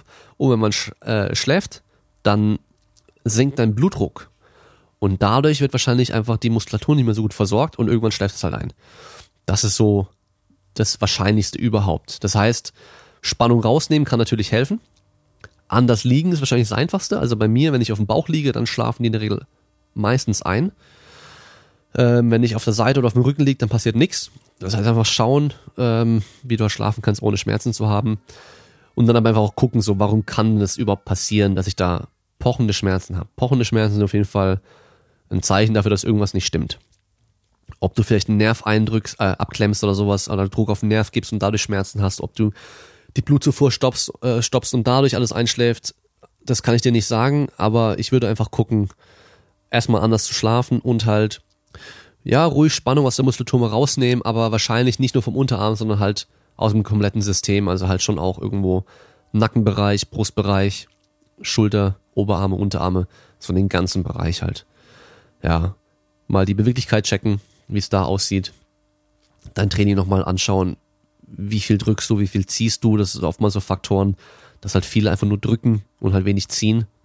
Ich merke, wenn ich halt meinen Rücken auch viel trainiere, also viel Zugübung mache, dass ich da dann kaum Probleme habe, auch mit meinen Unterarmen und so, wenn ich aber halt nur drücken, drücken, drücken und Kniebeugen, Kniebeugen, Kniebeugen mache, also alles immer in Rotation, in Rotation, dann, uh, dann wird schwer, auf Dauer schmerzfrei zu bleiben und keine Probleme zu haben. Weiter geht's mit der sinnvollen Anwendung für Indian Clubbells, Maces und Kettlebells. Wofür und für wen? Also, generell, so wie alles, was wir haben, sind diese Teile auch nur irgendwelche Werkzeuge im Werkzeugkasten. Es gibt Sachen, wofür die natürlich super geil sind. Es gibt Sachen, wofür sie nicht so geil sind. Also Maximalkrafttraining wird dafür, dafür sind sie nicht so geil, weil die sind einfach nicht schwer genug. Maximalkrafttraining, da will ich halt irgendwo irgendwas nehmen, wo, wo ich möglichst viel Gewicht auf mich draufpacken kann und mich möglichst effizient bewegen kann damit. Wofür die Sachen ziemlich gut sind, sind so Konditionsgeschichten, also irgendwelche Zirkeltrainings, ähm, so Instabilitätsgeschichten, Griffkraft vor allem natürlich auch. Äh, Swings, dafür sind Kettlebells optimal, weil mit einer Kurzhandel, mit einer Langhandel geht es nicht gut. Also Swings, dafür sind Kettlebells echt geil. Ähm, du kannst natürlich auch Schulterdrücken damit machen, du kannst Rudern damit und sonst irgendwas machen, du kannst die tragen und was weiß ich, aber für viele Sachen sind halt Kurzhandeln besser oder Langhandeln. Das heißt, ähm, ja, generell kann man hier wahrscheinlich sagen, wenn du die Kettlebell auch über Kopf drücken kannst, dann ist sie zu leicht, um mit deinen Beinen zu trainieren. Also Ausfallschritt und Kniebeugen. Also man sieht ja oftmals, die Leute machen solche Komplex-Dinge und sowas. Also wenn du stark werden möchtest. Aber wenn du halt mit einer Kettlebell irgendwie, ähm, ja, wie soll man sagen, so, so, so ein Zirkel oder ein Komplex-Ding machst, dass du halt irgendwie erstmal einhändig zehn Swings, andere Hand zehn Swings, dann irgendwelche Cleans, dann äh, Jerks und äh, was weiß ich was machst, ohne Pause, ohne abzulegen, ja, das ist halt so, so, eine, so ein Conditioning-Zirkel machst damit. Da sind die ganz cool und halt auch für die Griffkraft und wie gesagt, diese Indian Club Bells auch bisschen mobilisieren die Schultern, weiter Griffkraft aufbauen, dynamisch bleiben. Fürs Aufwärmen, für sowas sind die natürlich schon ganz cool. Ähm, nur damit trainieren, da wirst du irgendwann halt an, an Limit stoßen, weil du einfach nicht mehr stärker wirst damit. Weil halt einfach die Belastung nicht mehr hoch genug sein wird. Das Gewicht, was du da wählen kannst, wird nicht mehr hoch genug sein. Ähm, ja, ich meine, du siehst ja oftmals die MMA-Leute und die BJJ-Leute und sowas damit trainieren, weil sie halt ganz gut damit eben dynamisch bleiben können, einfach in Bewegung bleiben können. Ja, mein, mein Hauptfokus im Krafttraining wäre immer noch die Langhantel, weil damit einfach am besten Gewicht draufpacken können. Ähm, dann für so Instabilitäts- und Rumpfgeschichten sind natürlich solche Sachen ganz cool. Für dynamische Zirkelgeschichten sind die auch ganz cool. Äh, du kannst dann mal bei, ähm, ähm, oh, wie heißt er nochmal? sein Channel MPC, also bei Chris Moore einfach gucken auf Instagram. Der hat, der tut auch sehr oft ähm, in seiner Story teilen, wie die Leute bei ihm trainieren. Dann hat er auch sehr viele MMA-Kämpfer und die machen da auch schon oftmals dann solche kombinierten Übungen, so dynamischen Übungen, gerade so in einem, in einem Aufwärmen oder auch in einem hinten raus dann in so einem Konditionszyklus mit äh, Zirkel mit rein, weil du einfach in Bewegung bleibst. Und dafür sind die ganz cool, weil du halt dynamisch arbeiten kannst. Ja. Und sonst, ähm, Kettlebells finde ich für Anfänger ganz cool fürs Kreuzheben, weil du halt ein kleines Gewicht hast, was zwischen den Beinen sein kann und du halt nicht viel sagen musst und einfach nur hebt das Ding mal auf und dann kannst du halt sauber Kreuzheben damit. Ein bisschen einfacher als ein Langhandel für den Anfang. Ähm, Goblet Squats gehen ganz gut damit, also vorne halten, also auch für Anfänger wieder. Ähm, an der Seite mit einer Hand nur halten, tragen und damit rumlaufen geht ganz cool. Über Kopf stützen geht ganz cool. Für so Bottom-Up-Press sind die ganz geil. Das heißt, den Griff von der Kettlebell in der Hand halten, aber die Kettlebell ist nach oben gerichtet. Also falsch rum im Endeffekt und dann halt festhalten, damit Schulterdrücken machen. Ist für die Schulter ganz cool, gerade fürs Aufwärmen auch, für Stabilität. Die sind auch sau schwer. Also da sind die auch ganz cool. Ähm, fürs Rudern sind sie ganz nice, weil das Gewicht einfach ein bisschen tiefer hängt irgendwie. Aber sonst muss ich sagen, benutze ich die eigentlich so gut wie gar nicht mehr. Also ganz wenig. Also für andere Sachen eigentlich gar nicht mehr.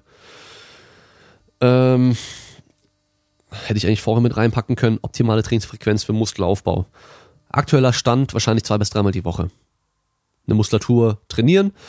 Ähm, je öfter, desto weniger voll zerstören, also ans Muskelversagen gehen. Ähm, je seltener du trainierst, desto mehr kannst du Richtung Muskelversagen gehen und auch, ja, also dass du dann vielleicht mal zwei, drei Tage Muskelkater hast, aber wenn du halt viermal die Woche trainieren willst, was natürlich auch geht, dann nicht ins Muskelversagen in der ersten Einheit voll zerstören, weil dann kannst du nicht mehr weiter trainieren am, am nächsten oder übernächsten Tag. Und dann noch passend dazu, wieso trainieren immer noch so viele ihre Muskelgruppen einmal die Woche? Also so ein typischer Fünfer- oder Sechser-Split, was man früher im Bodybuilding gemacht hat, in dem Magazin noch gesehen hat. Ähm, und hat das was mit Stoff zu tun, also mit Steroiden. Ähm, wir müssen einfach dran denken, dass halt vieles von diesem Bodybuilding-Wissen, vor allem auch in den 80er, 90er Jahren halt einfach nur aus Beobachtung entstanden ist. Das heißt, man hat einfach nur geschaut, was machen die Leute, die halt breit gebaut sind und das wird wohl das Beste sein. Und ja, war halt in dem Fall, wenn es darum ging, irgendwie so sechsmal die Woche, wir machen irgendwie Beine an einem Tag, wir machen Brust an einem anderen Tag, wir machen Rücken an einem anderen Tag. Dann machen wir Arme an einem Tag und dann machen wir Schultern und Bauch und Waden an einem Tag. Dass das einfach nicht optimal ist. Okay? Hm, natürlich ist es besser als nix. Und du musst bedenken, wenn ich zum Beispiel Brust trainiere, trainiere ich auch meine Schulter und meinen Trizeps. Wenn ich Rücken trainiere, trainiere ich auch meinen Bizeps und meine hintere Schulter. Wenn ich Arme trainiere, trainiere ich auch wieder meinen Bizeps und meinen Trizeps und ein bisschen meine Schultern. Und wenn ich Schultern und Bauch und äh, Waden trainiere, trainiere ich auch wieder meine Arme in der Regel. Das heißt, was die Bodybuilder oftmals viel trainiert haben, waren die Arme. Und was sie wenig trainiert haben, waren die Beine. Und ähm, ja, also wenn wir jetzt vom naturalen Athleten sprechen, dann öfter belasten auf jeden Fall sinnvoller. Und ähm, wir müssen halt auch daran denken, dass wenn du halt auf Stoff bist, gibt's halt zwei Sachen, die den großen Unterschied machen. Also einmal die Antwort auf diesen Reiz wird einfach größer sein. Das heißt, der Muskelaufbau, die Muskelaufbauantwort wird größer sein auf einen bestimmten Trainingsreiz und deine Regeneration wird schneller funktionieren oder besser funktionieren. Wir sind generell in einem anabolen Milieu. Das heißt, der Körper ist generell in so einem Zustand des Muskelaufbaus. Das heißt, du musst ihm nur dann so die Reize liefern, dass der halt dann noch auf Aufbau geht, sozusagen. Ähm, warum sie das machen, keine Ahnung. Vielleicht, weil man halt immer noch das einfach so sagt und halt viele einfach sich nicht informieren. Ähm, wenn man mal schaut, wie die ganzen Top Natural Bodybuilder und auch die, die ganzen Top Stoff Bodybuilder trainieren, die meisten trainieren eigentlich zwei bis dreimal die Woche die verschiedenen Muskelgruppen. Ja, also von daher das ist, glaube ich, mittlerweile so ein bisschen so ein Mythos, dass die Leute so trainieren. Im Fitnessstudio 0815, da schon auf jeden Fall, aber die Leute, die was drauf haben, die trainieren mittlerweile, glaube ich, nicht mehr so. Ähm, ja, so zwei bis dreimal die Woche die Muskelgruppen trainieren, ist wahrscheinlich so das Optimum, wenn es um Muskelaufbau geht, weil wir schwer, schwer genug trainieren können, dass wir auch stärker werden, dass wir viel Spannung auf den Muskel kriegen, weil wir uns genug ermüden können, dass wir auch genug metabolische Ermüdung mit drin haben, was natürlich auch ein Faktor ist für den Muskelaufbau, aber halt nicht so viel, dass wir dann irgendwie äh, sechs Tage Pause brauchen oder so. Und generell mit genug Stoff funktioniert dann alles. Müssen wir auch bedenken. Und äh, ja, jetzt nicht irgendwie kommen mit, ja, hier HIT-Training, Mike Menzner und ähm, oh, wie hieß der eine? Victor Martinez, glaube ich, hieß doch, nee, mal, das war ein anderer. Äh, oder, oh, wie hieß denn der? Casey? Irgendwas mit C auf jeden Fall weiß nicht mehr, die haben irgendwie alle zehn Tage einmal trainiert oder so. Nee, Mann, haben sie nicht. Schau mal nach, wie die früher trainiert haben, davor, die haben davor auch so trainiert wie alle anderen. Die waren schon auf einem krassen Niveau. Und erhalten und ein bisschen verbessern geht auch mit dem anderen Training wieder. Und mit so viel Stoff natürlich, ja. Und wenn er jetzt kommt mit, ähm, ja, äh, Dorian Yates hat nur einen Satz pro Training gemacht. Nee, hat er nicht. Schau mal, wie der trainiert hat. Der hat so viel Aufwärmsätze gemacht, die waren auch Training. Am Schluss hat er einen Satz gemacht, wo er sich komplett zerstört hat, bis ins Limit gegangen ist. Das waren aber meistens dann auch so mit so äh, Mule-Raps und Rest-Pause-Training, weil er halt echt einfach bis ans Limit gegangen ist, zwischendurch durchgearbeitet hat und so weiter. Der hat auch genauso viel Trainingsvolumen gemacht wie die anderen auch. Auch wenn es halt anders definiert hat. Ja, also von daher, die meisten haben recht ähnlich trainiert.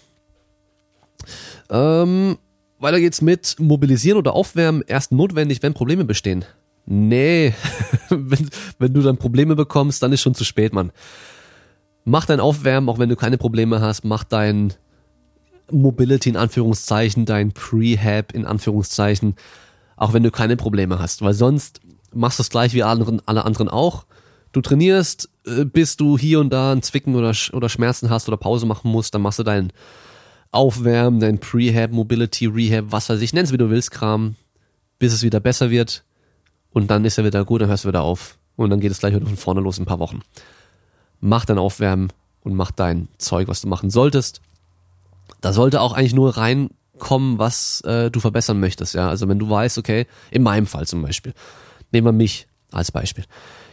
Ich weiß, ich kann Kniebeugen, ich kann in die Garage gehen, ich kann mich anziehen, ein paar freie Kniebeugen machen und kann um die leere Stange gehen, Kniebeugen machen, langsam Gewicht draufpacken und kann trainieren und ich kriege keine Probleme. Ich weiß aber, ich muss für den Oberkörper was machen. Ich muss meine Schultern aufwärmen, ich muss an meiner Beweglichkeit arbeiten, Schultern vor allem die Außenrotation und die verbessern. Wenn ich da nichts mache, dann wird es langfristig nicht besser, sondern eher schlechter wahrscheinlich, je nachdem wie ich trainiere auch. Von daher, da muss ich was machen, das baue ich auch ein. Und das war's. Viel mehr mache ich aber auch nicht. Weil genau das brauche ich. Okay? Ich leg nicht eine halbe Stunde auf einer Rolle rum, ich mache nicht ähm, einen 30 Minuten Mobility-Zyklus, ich mache keinen, was weiß ich, wie viele Tage Mobility-Reset-Scheiß, ich mache nichts, was ich nicht brauche. Ich mache nur das, was ich brauche. Okay? Und bei mir beim Kniebeugen brauche ich nichts, außer mich langsam mit den Gewichten aufzuwärmen. Sonst nichts. Ich komme immer tief genug. Ich habe genau die Spannung, wo ich sie brauche. Ich habe keine Schmerzen, ich muss keine Hüfte speziell mobilisieren und aufwärmen oder sonst irgendwas. Das passt alles bei mir. Ich muss aber, wenn ich Kniebeugen mache, auch vorher meine Schultern warm machen. Ich muss meine Schultern mobilisieren, dass ich da in eine schöne Position komme mit der Langhantel, dass ich da keine Probleme bekomme. Okay? Das heißt, nur was du brauchst machen und nicht unnötig da irgendwie deine Trainingszeit verschwenden. Ähm, jetzt haben wir noch eine letzte Frage an mich. Und zwar, wie fandest du Habib Nurmagomedov gegen Dustin Poirier? Den Kampf, jetzt äh, UFC 242, erst am Samstag gewesen. Ähm, ist, ist Habib unschlagbar in der Gewichtsklasse? Ja, also der Kampf war, war halt einfach Habib-Kampf. Das war so ein bisschen typisch. Er hat ein bisschen mit ihm gestrikt. Ähm, es sah teilweise danach aus, als wäre er getroffen worden, weil er halt immer so seltsam irgendwie rumspringt, äh, seltsam sich bewegt und seinen Kopf so seltsam bewegt, aber das macht er ja immer. Er macht auch immer diese reingesprungenen Schläge. Das sieht dann oftmals so aus, als wäre er getroffen oder so, aber in Zeitlupe sieht man, er wurde eigentlich so gut wie nie getroffen. Äh, er war auch nicht angeschlagen. Ähm, weiterhin immer noch das, die Situation, wo der, wo Habib am ehesten mal angenockt war, war gegen ähm, Michael Johnson. Und selbst da war er nicht krass getroffen das sah nur so aus, ja, dass seine Beine ein bisschen wackelig wurden, weil halt generell immer so komisch so rumspringt und so. Ähm, was man mal sagen muss, ähm, Dustin hat ihn auf jeden Fall eine Guillotine gehabt, die im ersten Versuch auf jeden Fall auch tight war und da ist halt Habib echt super entspannt geblieben, war richtig gut, hat auch sein Bein dann gleich, ist gleich immer, ist dann gleich links rausgestiegen mit dem einen Bein.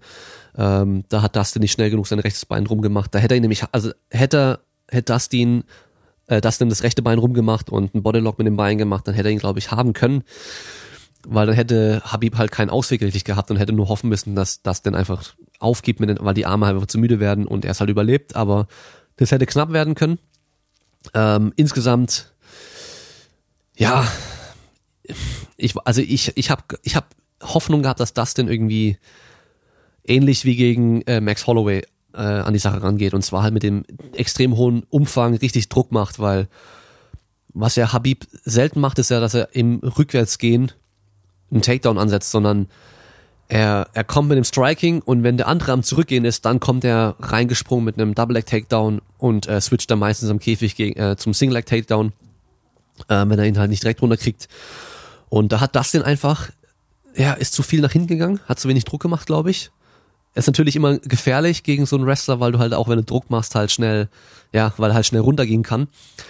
Aber ich glaube, er hätte halt auch Habib wieder so ein bisschen ähm, dazu verleiten können, ähm, zu striken mit ihm. So wie gegen ähm, Dings, äh, oh fuck, wie heißt der jetzt? Jetzt stehe ich auf dem Schlauch. L.I. Quinter. Da hat er ja auch einfach gestrikt mit ihm, weil er Bock drauf hatte. ja, und ich glaube, da hätte er, gut, diesmal war sein Vater mit dabei, also Fatherplan. Vater hat gesagt, dass er nicht striken soll und das macht er wahrscheinlich dann nicht, wenn er dabei ist, aber ja, war so ein bisschen frustrierend dann zu sehen und ich muss halt sagen, ich bin echt ein bisschen enttäuscht von, von äh, Dustins äh, Corner, gerade von seinem Striking Coach, weil der halt echt äh, im, in der Pause halt nur gesagt hat, ja, ähm, hau ihn um im Endeffekt so oder äh, kämpf besser. Aber halt irgendwie nicht irgendwie taktisch ihm irgendwelche Sachen gegeben hat, wo er jetzt äh, dran denken soll, wo er drauf fokussieren soll, weil ja, das war so ein bisschen, bisschen frustrierend, weil Dustin kam direkt schon im ersten Kampf, äh, nach der ersten Runde irgendwie raus und hat gemeint, ähm, ich war was in der ersten Runde irgendwie, dass, dass er ihn nicht, äh, ihn nicht von sich wegbekommt und in der zweiten irgendwie hat er im, ach, noch irgendwas gesagt, auch so in der Richtung. Es war ein bisschen frustrierend, dass halt nichts von den Coaches dann kam. Wobei die wahrscheinlich selber nicht wussten, was sie machen sollen in dem Fall. Ja, weil halt doch diese Top-Control von ihm vor allem, weil er immer die Hände so krass kontrolliert. Das halt, glaube ich, sehr schwer zu simulieren ist im Training, weil du musst erstmal jemanden finden, der das so machen kann und es so umsetzen kann. Ähm, gibt ja auch viele Kämpfer mittlerweile, die gesagt haben, dass sie versuchen, das so ein bisschen nachzumachen von Habib, aber es ist halt super schwer, weil Habib macht das halt seit er ein kleines Kind ist und ja, ist halt schon, schon krass, irgendwie was anderes. Und äh, was er auch so krass macht, ist ja den Käfig so für sich zu benutzen. Das ist eine Sache, was die klassischen äh, Wrestler, gerade die meisten Amis da halt irgendwie am Anfang gar nicht kennen und auch die, die ganzen Grappler nicht kennen, diesen Käfig. Weil auf der freien Fläche irgendwie kannst du halt schneller nochmal seitlich rausgehen, kannst irgendwelche Armbars ansetzen, sonst irgendwas. Aber wenn du halt am Käfig dran gepresst wirst, mit dem Kopf seitlich noch und da gar keinen Platz mehr hast, dann ist nochmal schwerer. Und da sind halt irgendwie die Sambo-Leute aktuell mittlerweile echt krass. Und äh, ja, also Hut ab, er hat das dann echt von Anfang bis Ende top kontrolliert. Und äh, aber auch Hut ab vor Dustin, diese Neckcranks, die er da ähm, die erste und die zweite Runde auch schon überlebt hat, die waren schon auch mies natürlich. Unangenehm auf jeden Fall, ohne Ende und er hat nicht getappt. Aber man hat am Schluss gemerkt, so Luft ist raus und er hat, ja, er hat nicht aufgegeben, das will ich nicht sagen, aber so, es sah schon so aus, okay, hier ist mein Halt so ein bisschen so. Ich versuche jetzt, ich scheiße jetzt drauf, ich versuche einfach aufzustehen und, und, und ähm, schütze meinen Hals nicht mehr.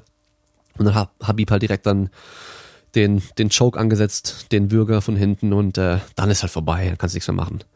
Also Habib sah schon sehr, sehr, sehr gut aus. Man muss aber auch sagen, die ganzen letzten Kämpfe, Habib immer gegen Striker. Jetzt muss halt mal irgendwie ein richtig krasser Grappler kommen oder ein richtig krasser Wrestler kommen. Aber die Frage ist, wer ist das? Ist es Tony Ferguson, der halt von unten immer noch aktiv dann kommt und halt wirklich da mit den Ellenbogen anfängt, dich aufzuschlitzen? Ähm, ist es Tony Ferguson, weil er so unorthodox kämpft? Ist halt die Frage. Oder wird Habib halt einfach auch wieder so viel Druck machen können und halt ihn komplett, ähm, ja, kon komplett kontrollieren können? Ich weiß es nicht. Was ich aber glaube zu wissen, ist, dass halt auf jeden Fall Ferguson nicht aufgeben wird und halt sobald er nicht submitted wurde oder ausgenockt wurde, immer irgendwie eine Chance hat, irgendwas Gestörtes zu machen. also darauf bin ich echt gespannt. Ich hoffe so, dass der Kampf endlich mal stattfindet. Ja, also Habib hat jetzt gemeint, er will ein bisschen Pausen so. Ich hoffe, er macht jetzt nicht mega lang. Äh, ich hoffe, Ferguson wartet trotzdem. Ähm, ich hoffe, der Kampf findet statt. Ich hoffe so, dass der Kampf stattfindet. Weil es wahrscheinlich so der einzige aktuell in der, in der Top 10 irgendwie von, vom Leichtgewicht, der halt irgendwie überhaupt irgendwas gegen Habib machen könnte, weil die meisten anderen sind Striker. Und ich sag mal so, äh, Kevin Lee hat ja gegen Barbosa auch das gleiche Game gemacht wie, wie Habib auch. Ähm, hat aber unter Druck halt oftmals schon irgendwie, ja, ist er eingebrochen, hat mit der Ausdauer Probleme gehabt. Äh, ist aber ein Wrestler, ist ein guter Grappler. Das heißt, könnte auch interessant werden, aber ich glaube halt nicht, dass er fünf Runden mit Habib durchhalten könnte. Rein von der, von der Pumpe her. Und äh, in dem Fall hoffe ich auch, dass äh, Kevin Lee halt das Camp mal wechselt. Vielleicht mal mit einem neuen Coach anfängt, weil bei ihm war es so, dass als ein alter Coach gestorben ist, ähm, es war so ein bisschen so eine Rocky-Geschichte, so ähnlich, ja, ist er halt echt irgendwie, ich glaube, mental auch nicht mehr voll auf der Höhe, so, wenn's, wenn, im Kampf einfach. Und ich glaube, da braucht jemand Neues. Aber ja, ich hoffe, äh, Tony Ferguson, der Kampf findet statt und es könnte extrem interessant werden oder halt einfach wieder genauso ein Dem Demolition wie bisher. Und wenn es halt einfach nur Habib smashed sein wird wie bisher, dann, ja, was soll dann schon passieren? Dann können wir nur darauf hoffen, dass halt irgendein Striker ihn erwischt. Könnte Connor sein, ich weiß es nicht. Ich hoffe nicht. ich hoffe nicht, dass Connor, wenn er zurückkommt, einfach so einen Titelkampf wieder bekommt, ein Rematch bekommt. Also, ich hoffe, also, es wird Habib ihm auch nicht geben. Aber ich kann mir vorstellen, dass äh, Connor halt zurückkommt, einen großen Fight macht, der halt Kohle bringt. Entweder irgendwie äh, Nate, wenn er gewinnt gegen Masvidal oder dass er halt ähm, vielleicht Cowboy Cerrone macht, ähm, je nachdem, ob er jetzt gewinnt, was ich nicht glaube.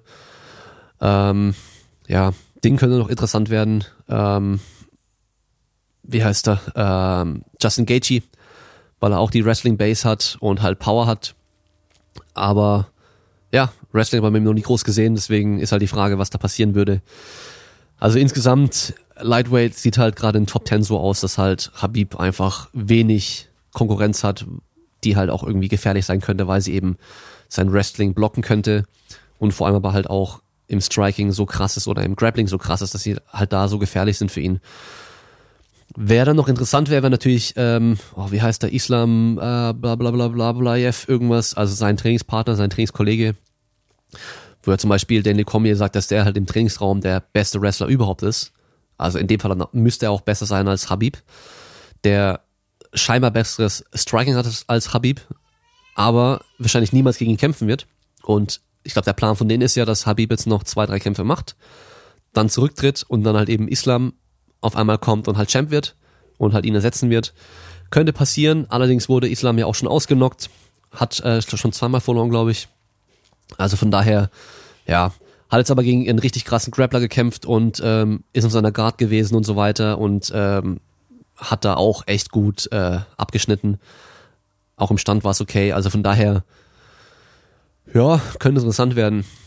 Was ich natürlich denken würde, wenn halt GSP zurückkommen würde für, für den Habib-Kampf, wäre natürlich super interessant. Da ist nur die Frage, ist GSP halt noch der alte GSP, weil er jetzt einfach lange nicht gekämpft hat, außer halt gegen, G äh, gegen äh, Michael Bisping. Oder ist er halt auch noch fit genug? Ich bin mir ziemlich sicher, dass er sehr fit ist, weil er halt einfach immer trainiert. Und ich glaube, er ist auch wahrscheinlich kämpferisch insgesamt noch sehr, sehr gut. Und ich denke, er wäre halt so der perfekte Gegner für Habib, weil er einfach sein Wrestling blockieren könnte. Das wäre wahrscheinlich so Richtung Koscheck, der, der zweite Koscheck-Kampf, äh, wo er ihn einfach mit Jabs halt irgendwie sowas von kontrolliert und zerstört hat. Einfach nur mit Jabs, weil er halt sein Wrestling komplett geblockt hatte und halt dann einfach im Stand halt ihn zu Tode gejabbt hat. Ja, so könnte ich mir das gegen Habib auch vorstellen. Und das Ding ist ja auch, dass halt GSP dann körperlich ihm auch nochmal ein bisschen überlegen sein wird, einfach von der Größe und von der, von der Masse her. Wobei, wenn er runtergeht, ich, ich glaube, er könnte gar nicht runtergehen, die müssen so einen Catch-Weight-Kampf machen. Dann äh, wäre natürlich Habib auch wieder ein bisschen, bisschen schwerer. Also vom Gewicht her wäre es wahrscheinlich recht ähnlich, weil Habib auch ziemlich schwer wird in der Offseason und auch einfach auch ein Riesenviech ist, das unterschätzt man sehr. Wahrscheinlich mal so einen großen Kopf hat und nicht die breitesten Schultern, aber so an sich ist es super massiv. Ähm, aber ich denke einfach, dass halt GSP schon so der perfekte Gegner für Habib wäre, weil er halt einfach, ja, er hat die Power, er hat die Explosivität, er hat die Technik, er hat das Wrestling, ähm, er hat die Submissions und vor allem er hat auch den Gameplan. Das ist so das, das Wichtigste bei GSP überhaupt. Das war, das war ja das, was er immer hatte.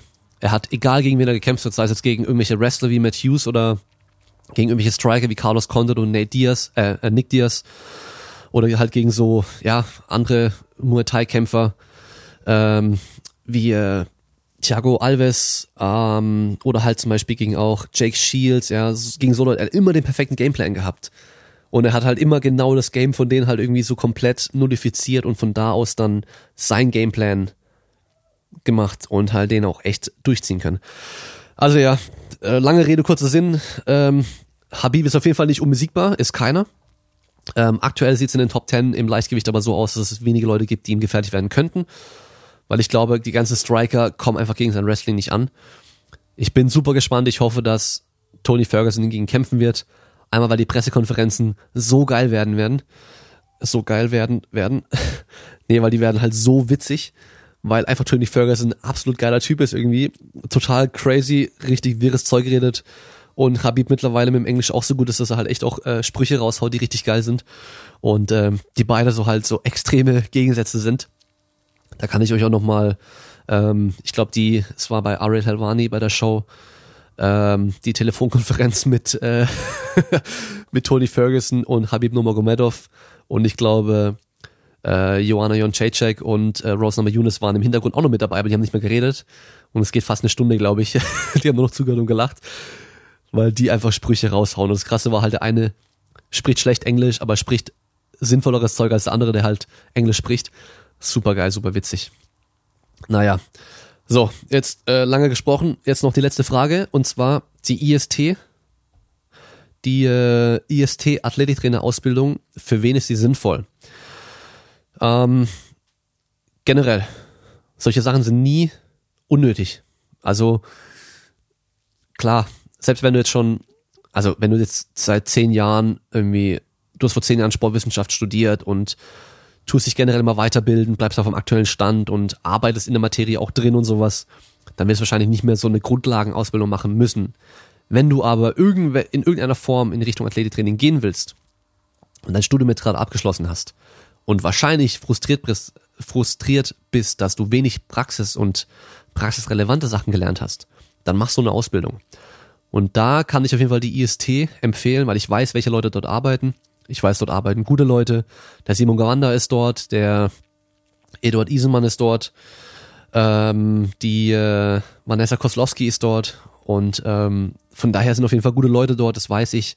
Inhaltlich ist es gut, was die machen. Und ich weiß, dass der Simon Gawanda bei der Athletiktrainer-Ausbildung involviert war, was da um die, wenn es um die Inhalte ging. Und deswegen habe ich auch ihn gefragt, ob er kurz mal erklären kann, um was es da geht, für wen die sinnvoll ist und von, ihr aus, von hier aus hört ihr jetzt kurz den Simon. Seine Antwort, für wen ist die Ausbildung sinnvoll? Und hier kommt Simon. Also die Lizenz ist für Leute, die schon eine B-Lizenz haben oder einen vergleichbaren Abschluss, wie zum Beispiel aus der Physiotherapie kommen oder Sportwissenschaftler. Die erhalten dann äh, anhand von zwei Lehrheften, die beide ich geschrieben bzw. überarbeitet habe, Einblick in das Athletiktraining beziehungsweise das allgemeine Konditionstraining für Sportler. Ähm, zur, zu den Lehrheften gehören dann noch zweimal zwei Tage Präsenzphase. Ähm, einmal mit dem Fokus vor allem Kraft, Schnelligkeit und einmal dann eher alles, was mit Functional Training zu tun hat, in dem Fall vor allem Beweglichkeit und Koordination. Mhm. Ähm, ich empfehle auf jeden Fall die Lizenz jedem, der in seinem Fitnessstudio, vielleicht schon arbeitet oder arbeiten möchte, mit Sportlern zu tun hat. Ähm, wir werden ein bisschen über Anforderungsprofile verschiedener Sportarten reden, ähm, ein paar Trainingspläne exemplarisch erstellen, aber natürlich auch genauso viel Praxis mhm. machen. Das heißt, Grundlagen des Gewichthebens zum Beispiel, ähm, allgemein Schnellkrafttraining, ähm, bisschen koordinative Übungen und so weiter und so fort. Das heißt, wie gesagt, als Einstieg ins Athletiktraining ist das auf jeden Fall eine solide Grundlage. Vor allem, wenn man dann eben die Bücher noch sauber durchliest. Genau, jetzt habt ihr das gehört. Ähm, kann ich so unterstreichen. Also wird auf jeden Fall nicht schaden, das zu machen. Ähm, ich weiß nicht, ob es auf dem Papier irgendwie jetzt einen großen Unterschied macht, wenn bei euch draufsteht, dass ihr die IST Athletiktrainer Lizenz gemacht habt, wenn ihr euch bei einem Verein bewerben wollt als Trainer oder sowas. Es wird auf jeden Fall niemals schaden. Das auf jeden Fall. Ob ihr jetzt beim DOSB irgendwo eine Stelle bekommt, weil ihr das gemacht habt, das weiß ich nicht. Aber generell, es schadet nie. Es zeigt, dass ihr einfach euch weiterbildet und ähm, an eurer, äh, äh, wie sagt man, Education, ähm, Education, kann man es auf Deutsch auch sagen, ähm, stetig auch weiter investiert, was natürlich auch wichtig ist. Von daher empfehlenswert. Und ähm, das war die letzte Frage. Wir haben es geschafft. Eineinhalb Stunden. Alter Falter. Ich hatte ja ursprünglich überlegt, dass die Donnerstagsfolgen so kürzere Folgen einfach mal zwischenrein werden, damit ich da ein bisschen mehr auch solche Geschichten machen kann. Und jetzt werden die Folgen so lang. Eieiei, richtig heftig. Naja. Ich mache die Folge, die Folge jetzt noch schnell fertig, dann könnt ihr sie gleich heute am Donnerstag noch hören. Dann gehe ich arbeiten, heute Abend gehe ich noch trainieren. Ich habe gestern mit dem Mulgeta Russom eine Folge für Sonntag aufgenommen. Richtig geile Folge auf jeden Fall auch geworden. Krasse Story. Ein äh, mittlerweile blinden Fußballer, Nationalmannschaft, der mit 20 erst sein Augenlicht, Augenlicht verloren hat. Also Story müsst ihr unbedingt anhören und äh, einfach mal äh, hören, was er zu sagen hat, was er so generell zum Leben und zum Training und zum Sport zu sagen hat und vor allem halt auch die Geschichte, wie es Augenlicht verloren hat, ist ziemlich krass und äh, richtig, richtig krass, wie er damit umgegangen ist. Also wie immer, ich kann es nur empfehlen, die Folge anzuhören, auch wenn ihr mit Blindenfußball, mit Blindsein, mit Fußball nichts am Hut habt, trotzdem anhören. Ich finde es auch immer wieder geil, dass ich von euch ähm, Nachrichten bekomme, wie ich muss sagen, also ich höre es immer wieder mal so, ich feiere deinen Podcast, ich finde deinen Podcast brutal geil, geiler Podcast, mach weiter so, das höre ich ganz oft, finde ich richtig nett von euch. Und vor allem, wenn die Leute dann schreiben, vor allem deine Gästewahl finde ich richtig geil, weil so oft denke ich mir so, oh, naja, interessiert mich eigentlich nicht so, aber dann höre ich die Folge an und finde sie richtig geil. Genau das, genau das will ich immer erreichen, ja. Also auch jetzt mit dem, mit dem Mulgeta die Folge dann mit dem, also ich nenne ihn Mulle, unter Freunden, also bei Freunden heißt er Mulle, ähm, ist genau so eine Folge. Man denkt sich, okay, was will ich jetzt von einem blinden Fußballer lernen? Ich bin nicht blind, ich spiele keinen Fußball, ähm, was bringt mir das? Aber hört euch die Folge an. So wie bisher. Ich, ich gehe wirklich davon aus, jede Folge, die ich bisher gemacht habe, ist für jeden irgendwo relevant und äh, bringt jedem was und jeder wird daran, darin, äh, wird da irgendwas für sich rausziehen können, was einem im Training, in der, für die Gesundheit, im Leben oder sonst irgendwo auf jeden Fall helfen wird. Und damit sind wir am Ende für heute. Kurz nochmal, wie immer, wenn ihr noch keine Bewertung geschrieben habt bei iTunes, seid so nett, schreibt mir eine Bewertung, irgendwas Nettes. Könnt auch was Blödes schreiben, was wir ein paar machen, aber schreibt lieber was Nettes, gebt mir eine 5-Sterne-Bewertung ab und äh, könnt den Podcast somit supporten und meine Arbeit. Ihr könnt sehr gerne auch die Folge, wenn ihr sie anhört, irgendwie einen Screenshot machen, bei Instagram teilen, Hashtag Kraftraumpodcast, at Damien Seid dazu reinpacken, damit ich das auch sehen kann. Ähm, ihr wisst ja mittlerweile, ich tue nicht mehr jede Story, die dann kommt, reposten, weil es wird einfach zu viel, wenn ich dann auf einmal so jedes Mal, wenn ich eine Folge rausbringe, dann irgendwie so 20, 30, 40, 50 Stories von, einfach nur Screenshots von den Podcast-Playern habe, wo Leute die, die, äh, die anhören. Deswegen äh, will ich euch auch nicht nerven damit, wenn ihr meine Stories dann anschauen wollt, dass dann die ganze Zeit nur noch sowas kommt. Wer aber was Cooles dazu schreibt oder irgendwie äh, irgendein dummes äh, GIF findet, was dazu passt, dann werde ich es natürlich noch eher auch reposten. Und sonst könnt ihr sehr gerne bei Patreon heißt es patreon.com slash Kraftraum oder auch bei demensite.de slash Kraftraum. Äh, Patreon, demensite.de slash Patreon. Ihr findet alles in den Shownotes wie immer. Könnt ihr auch ein Supporter werden. Da bin ich euch natürlich super dankbar und ich vergesse es so oft zu sagen. Danke an alle, die bisher auch schon Supporter geworden sind. Vielen, vielen Dank für eure Unterstützung. Ähm, ich sage ja schon seit Ewigkeiten, dass ich am überlegen bin, wie ich das am besten machen werde und sobald ich mehr Zeit für alles habe, ich bin schon so froh, dass ich überhaupt schaffe, jetzt die Folgen immer noch regelmäßig zu machen. Aber sobald ich das mal schaffe, mehr Zeit frei zu schaffen für den Podcast, dann wird da auch auf Patreon natürlich exklusiv was kommen für euch. Sei es irgendwie eine Spezialfolge im Monat erstmal für den Anfang, plus hier und da mal ein Video, ähm, solche Geschichten. Dann kommt da auf jeden Fall auch was. Ich muss auch mal schauen, wie das ist, wenn ich von freier ähm, Supportwahl zu festen Preisen irgendwie umändere, was da passiert mit euch, die schon dabei sind. Äh, Habe ich nämlich keine Ahnung, muss ich mich informieren. Und dann wird da auch was kommen. Und ich bin dankbar für jeden von euch. Ähm, damit ich jetzt nicht noch länger rede, machen wir hier mal Schluss. Ich hab, ich bin in der Planung für was Cooles und da werde ich euch dann, sobald ich da das äh, festgemacht habe, natürlich euch allen auch Bescheid geben. Und ihr seid dann noch alle herzlich eingeladen dazu, aber da müsst ihr euch noch ein bisschen gedulden, bis ich da euch weitere Infos liefern kann. Auf jeden Fall sehen wir uns dann spätestens beim Insanity mit den meisten und sonst hören wir uns am Sonntag wieder. Haut rein, bis nächstes Mal, ciao, ciao.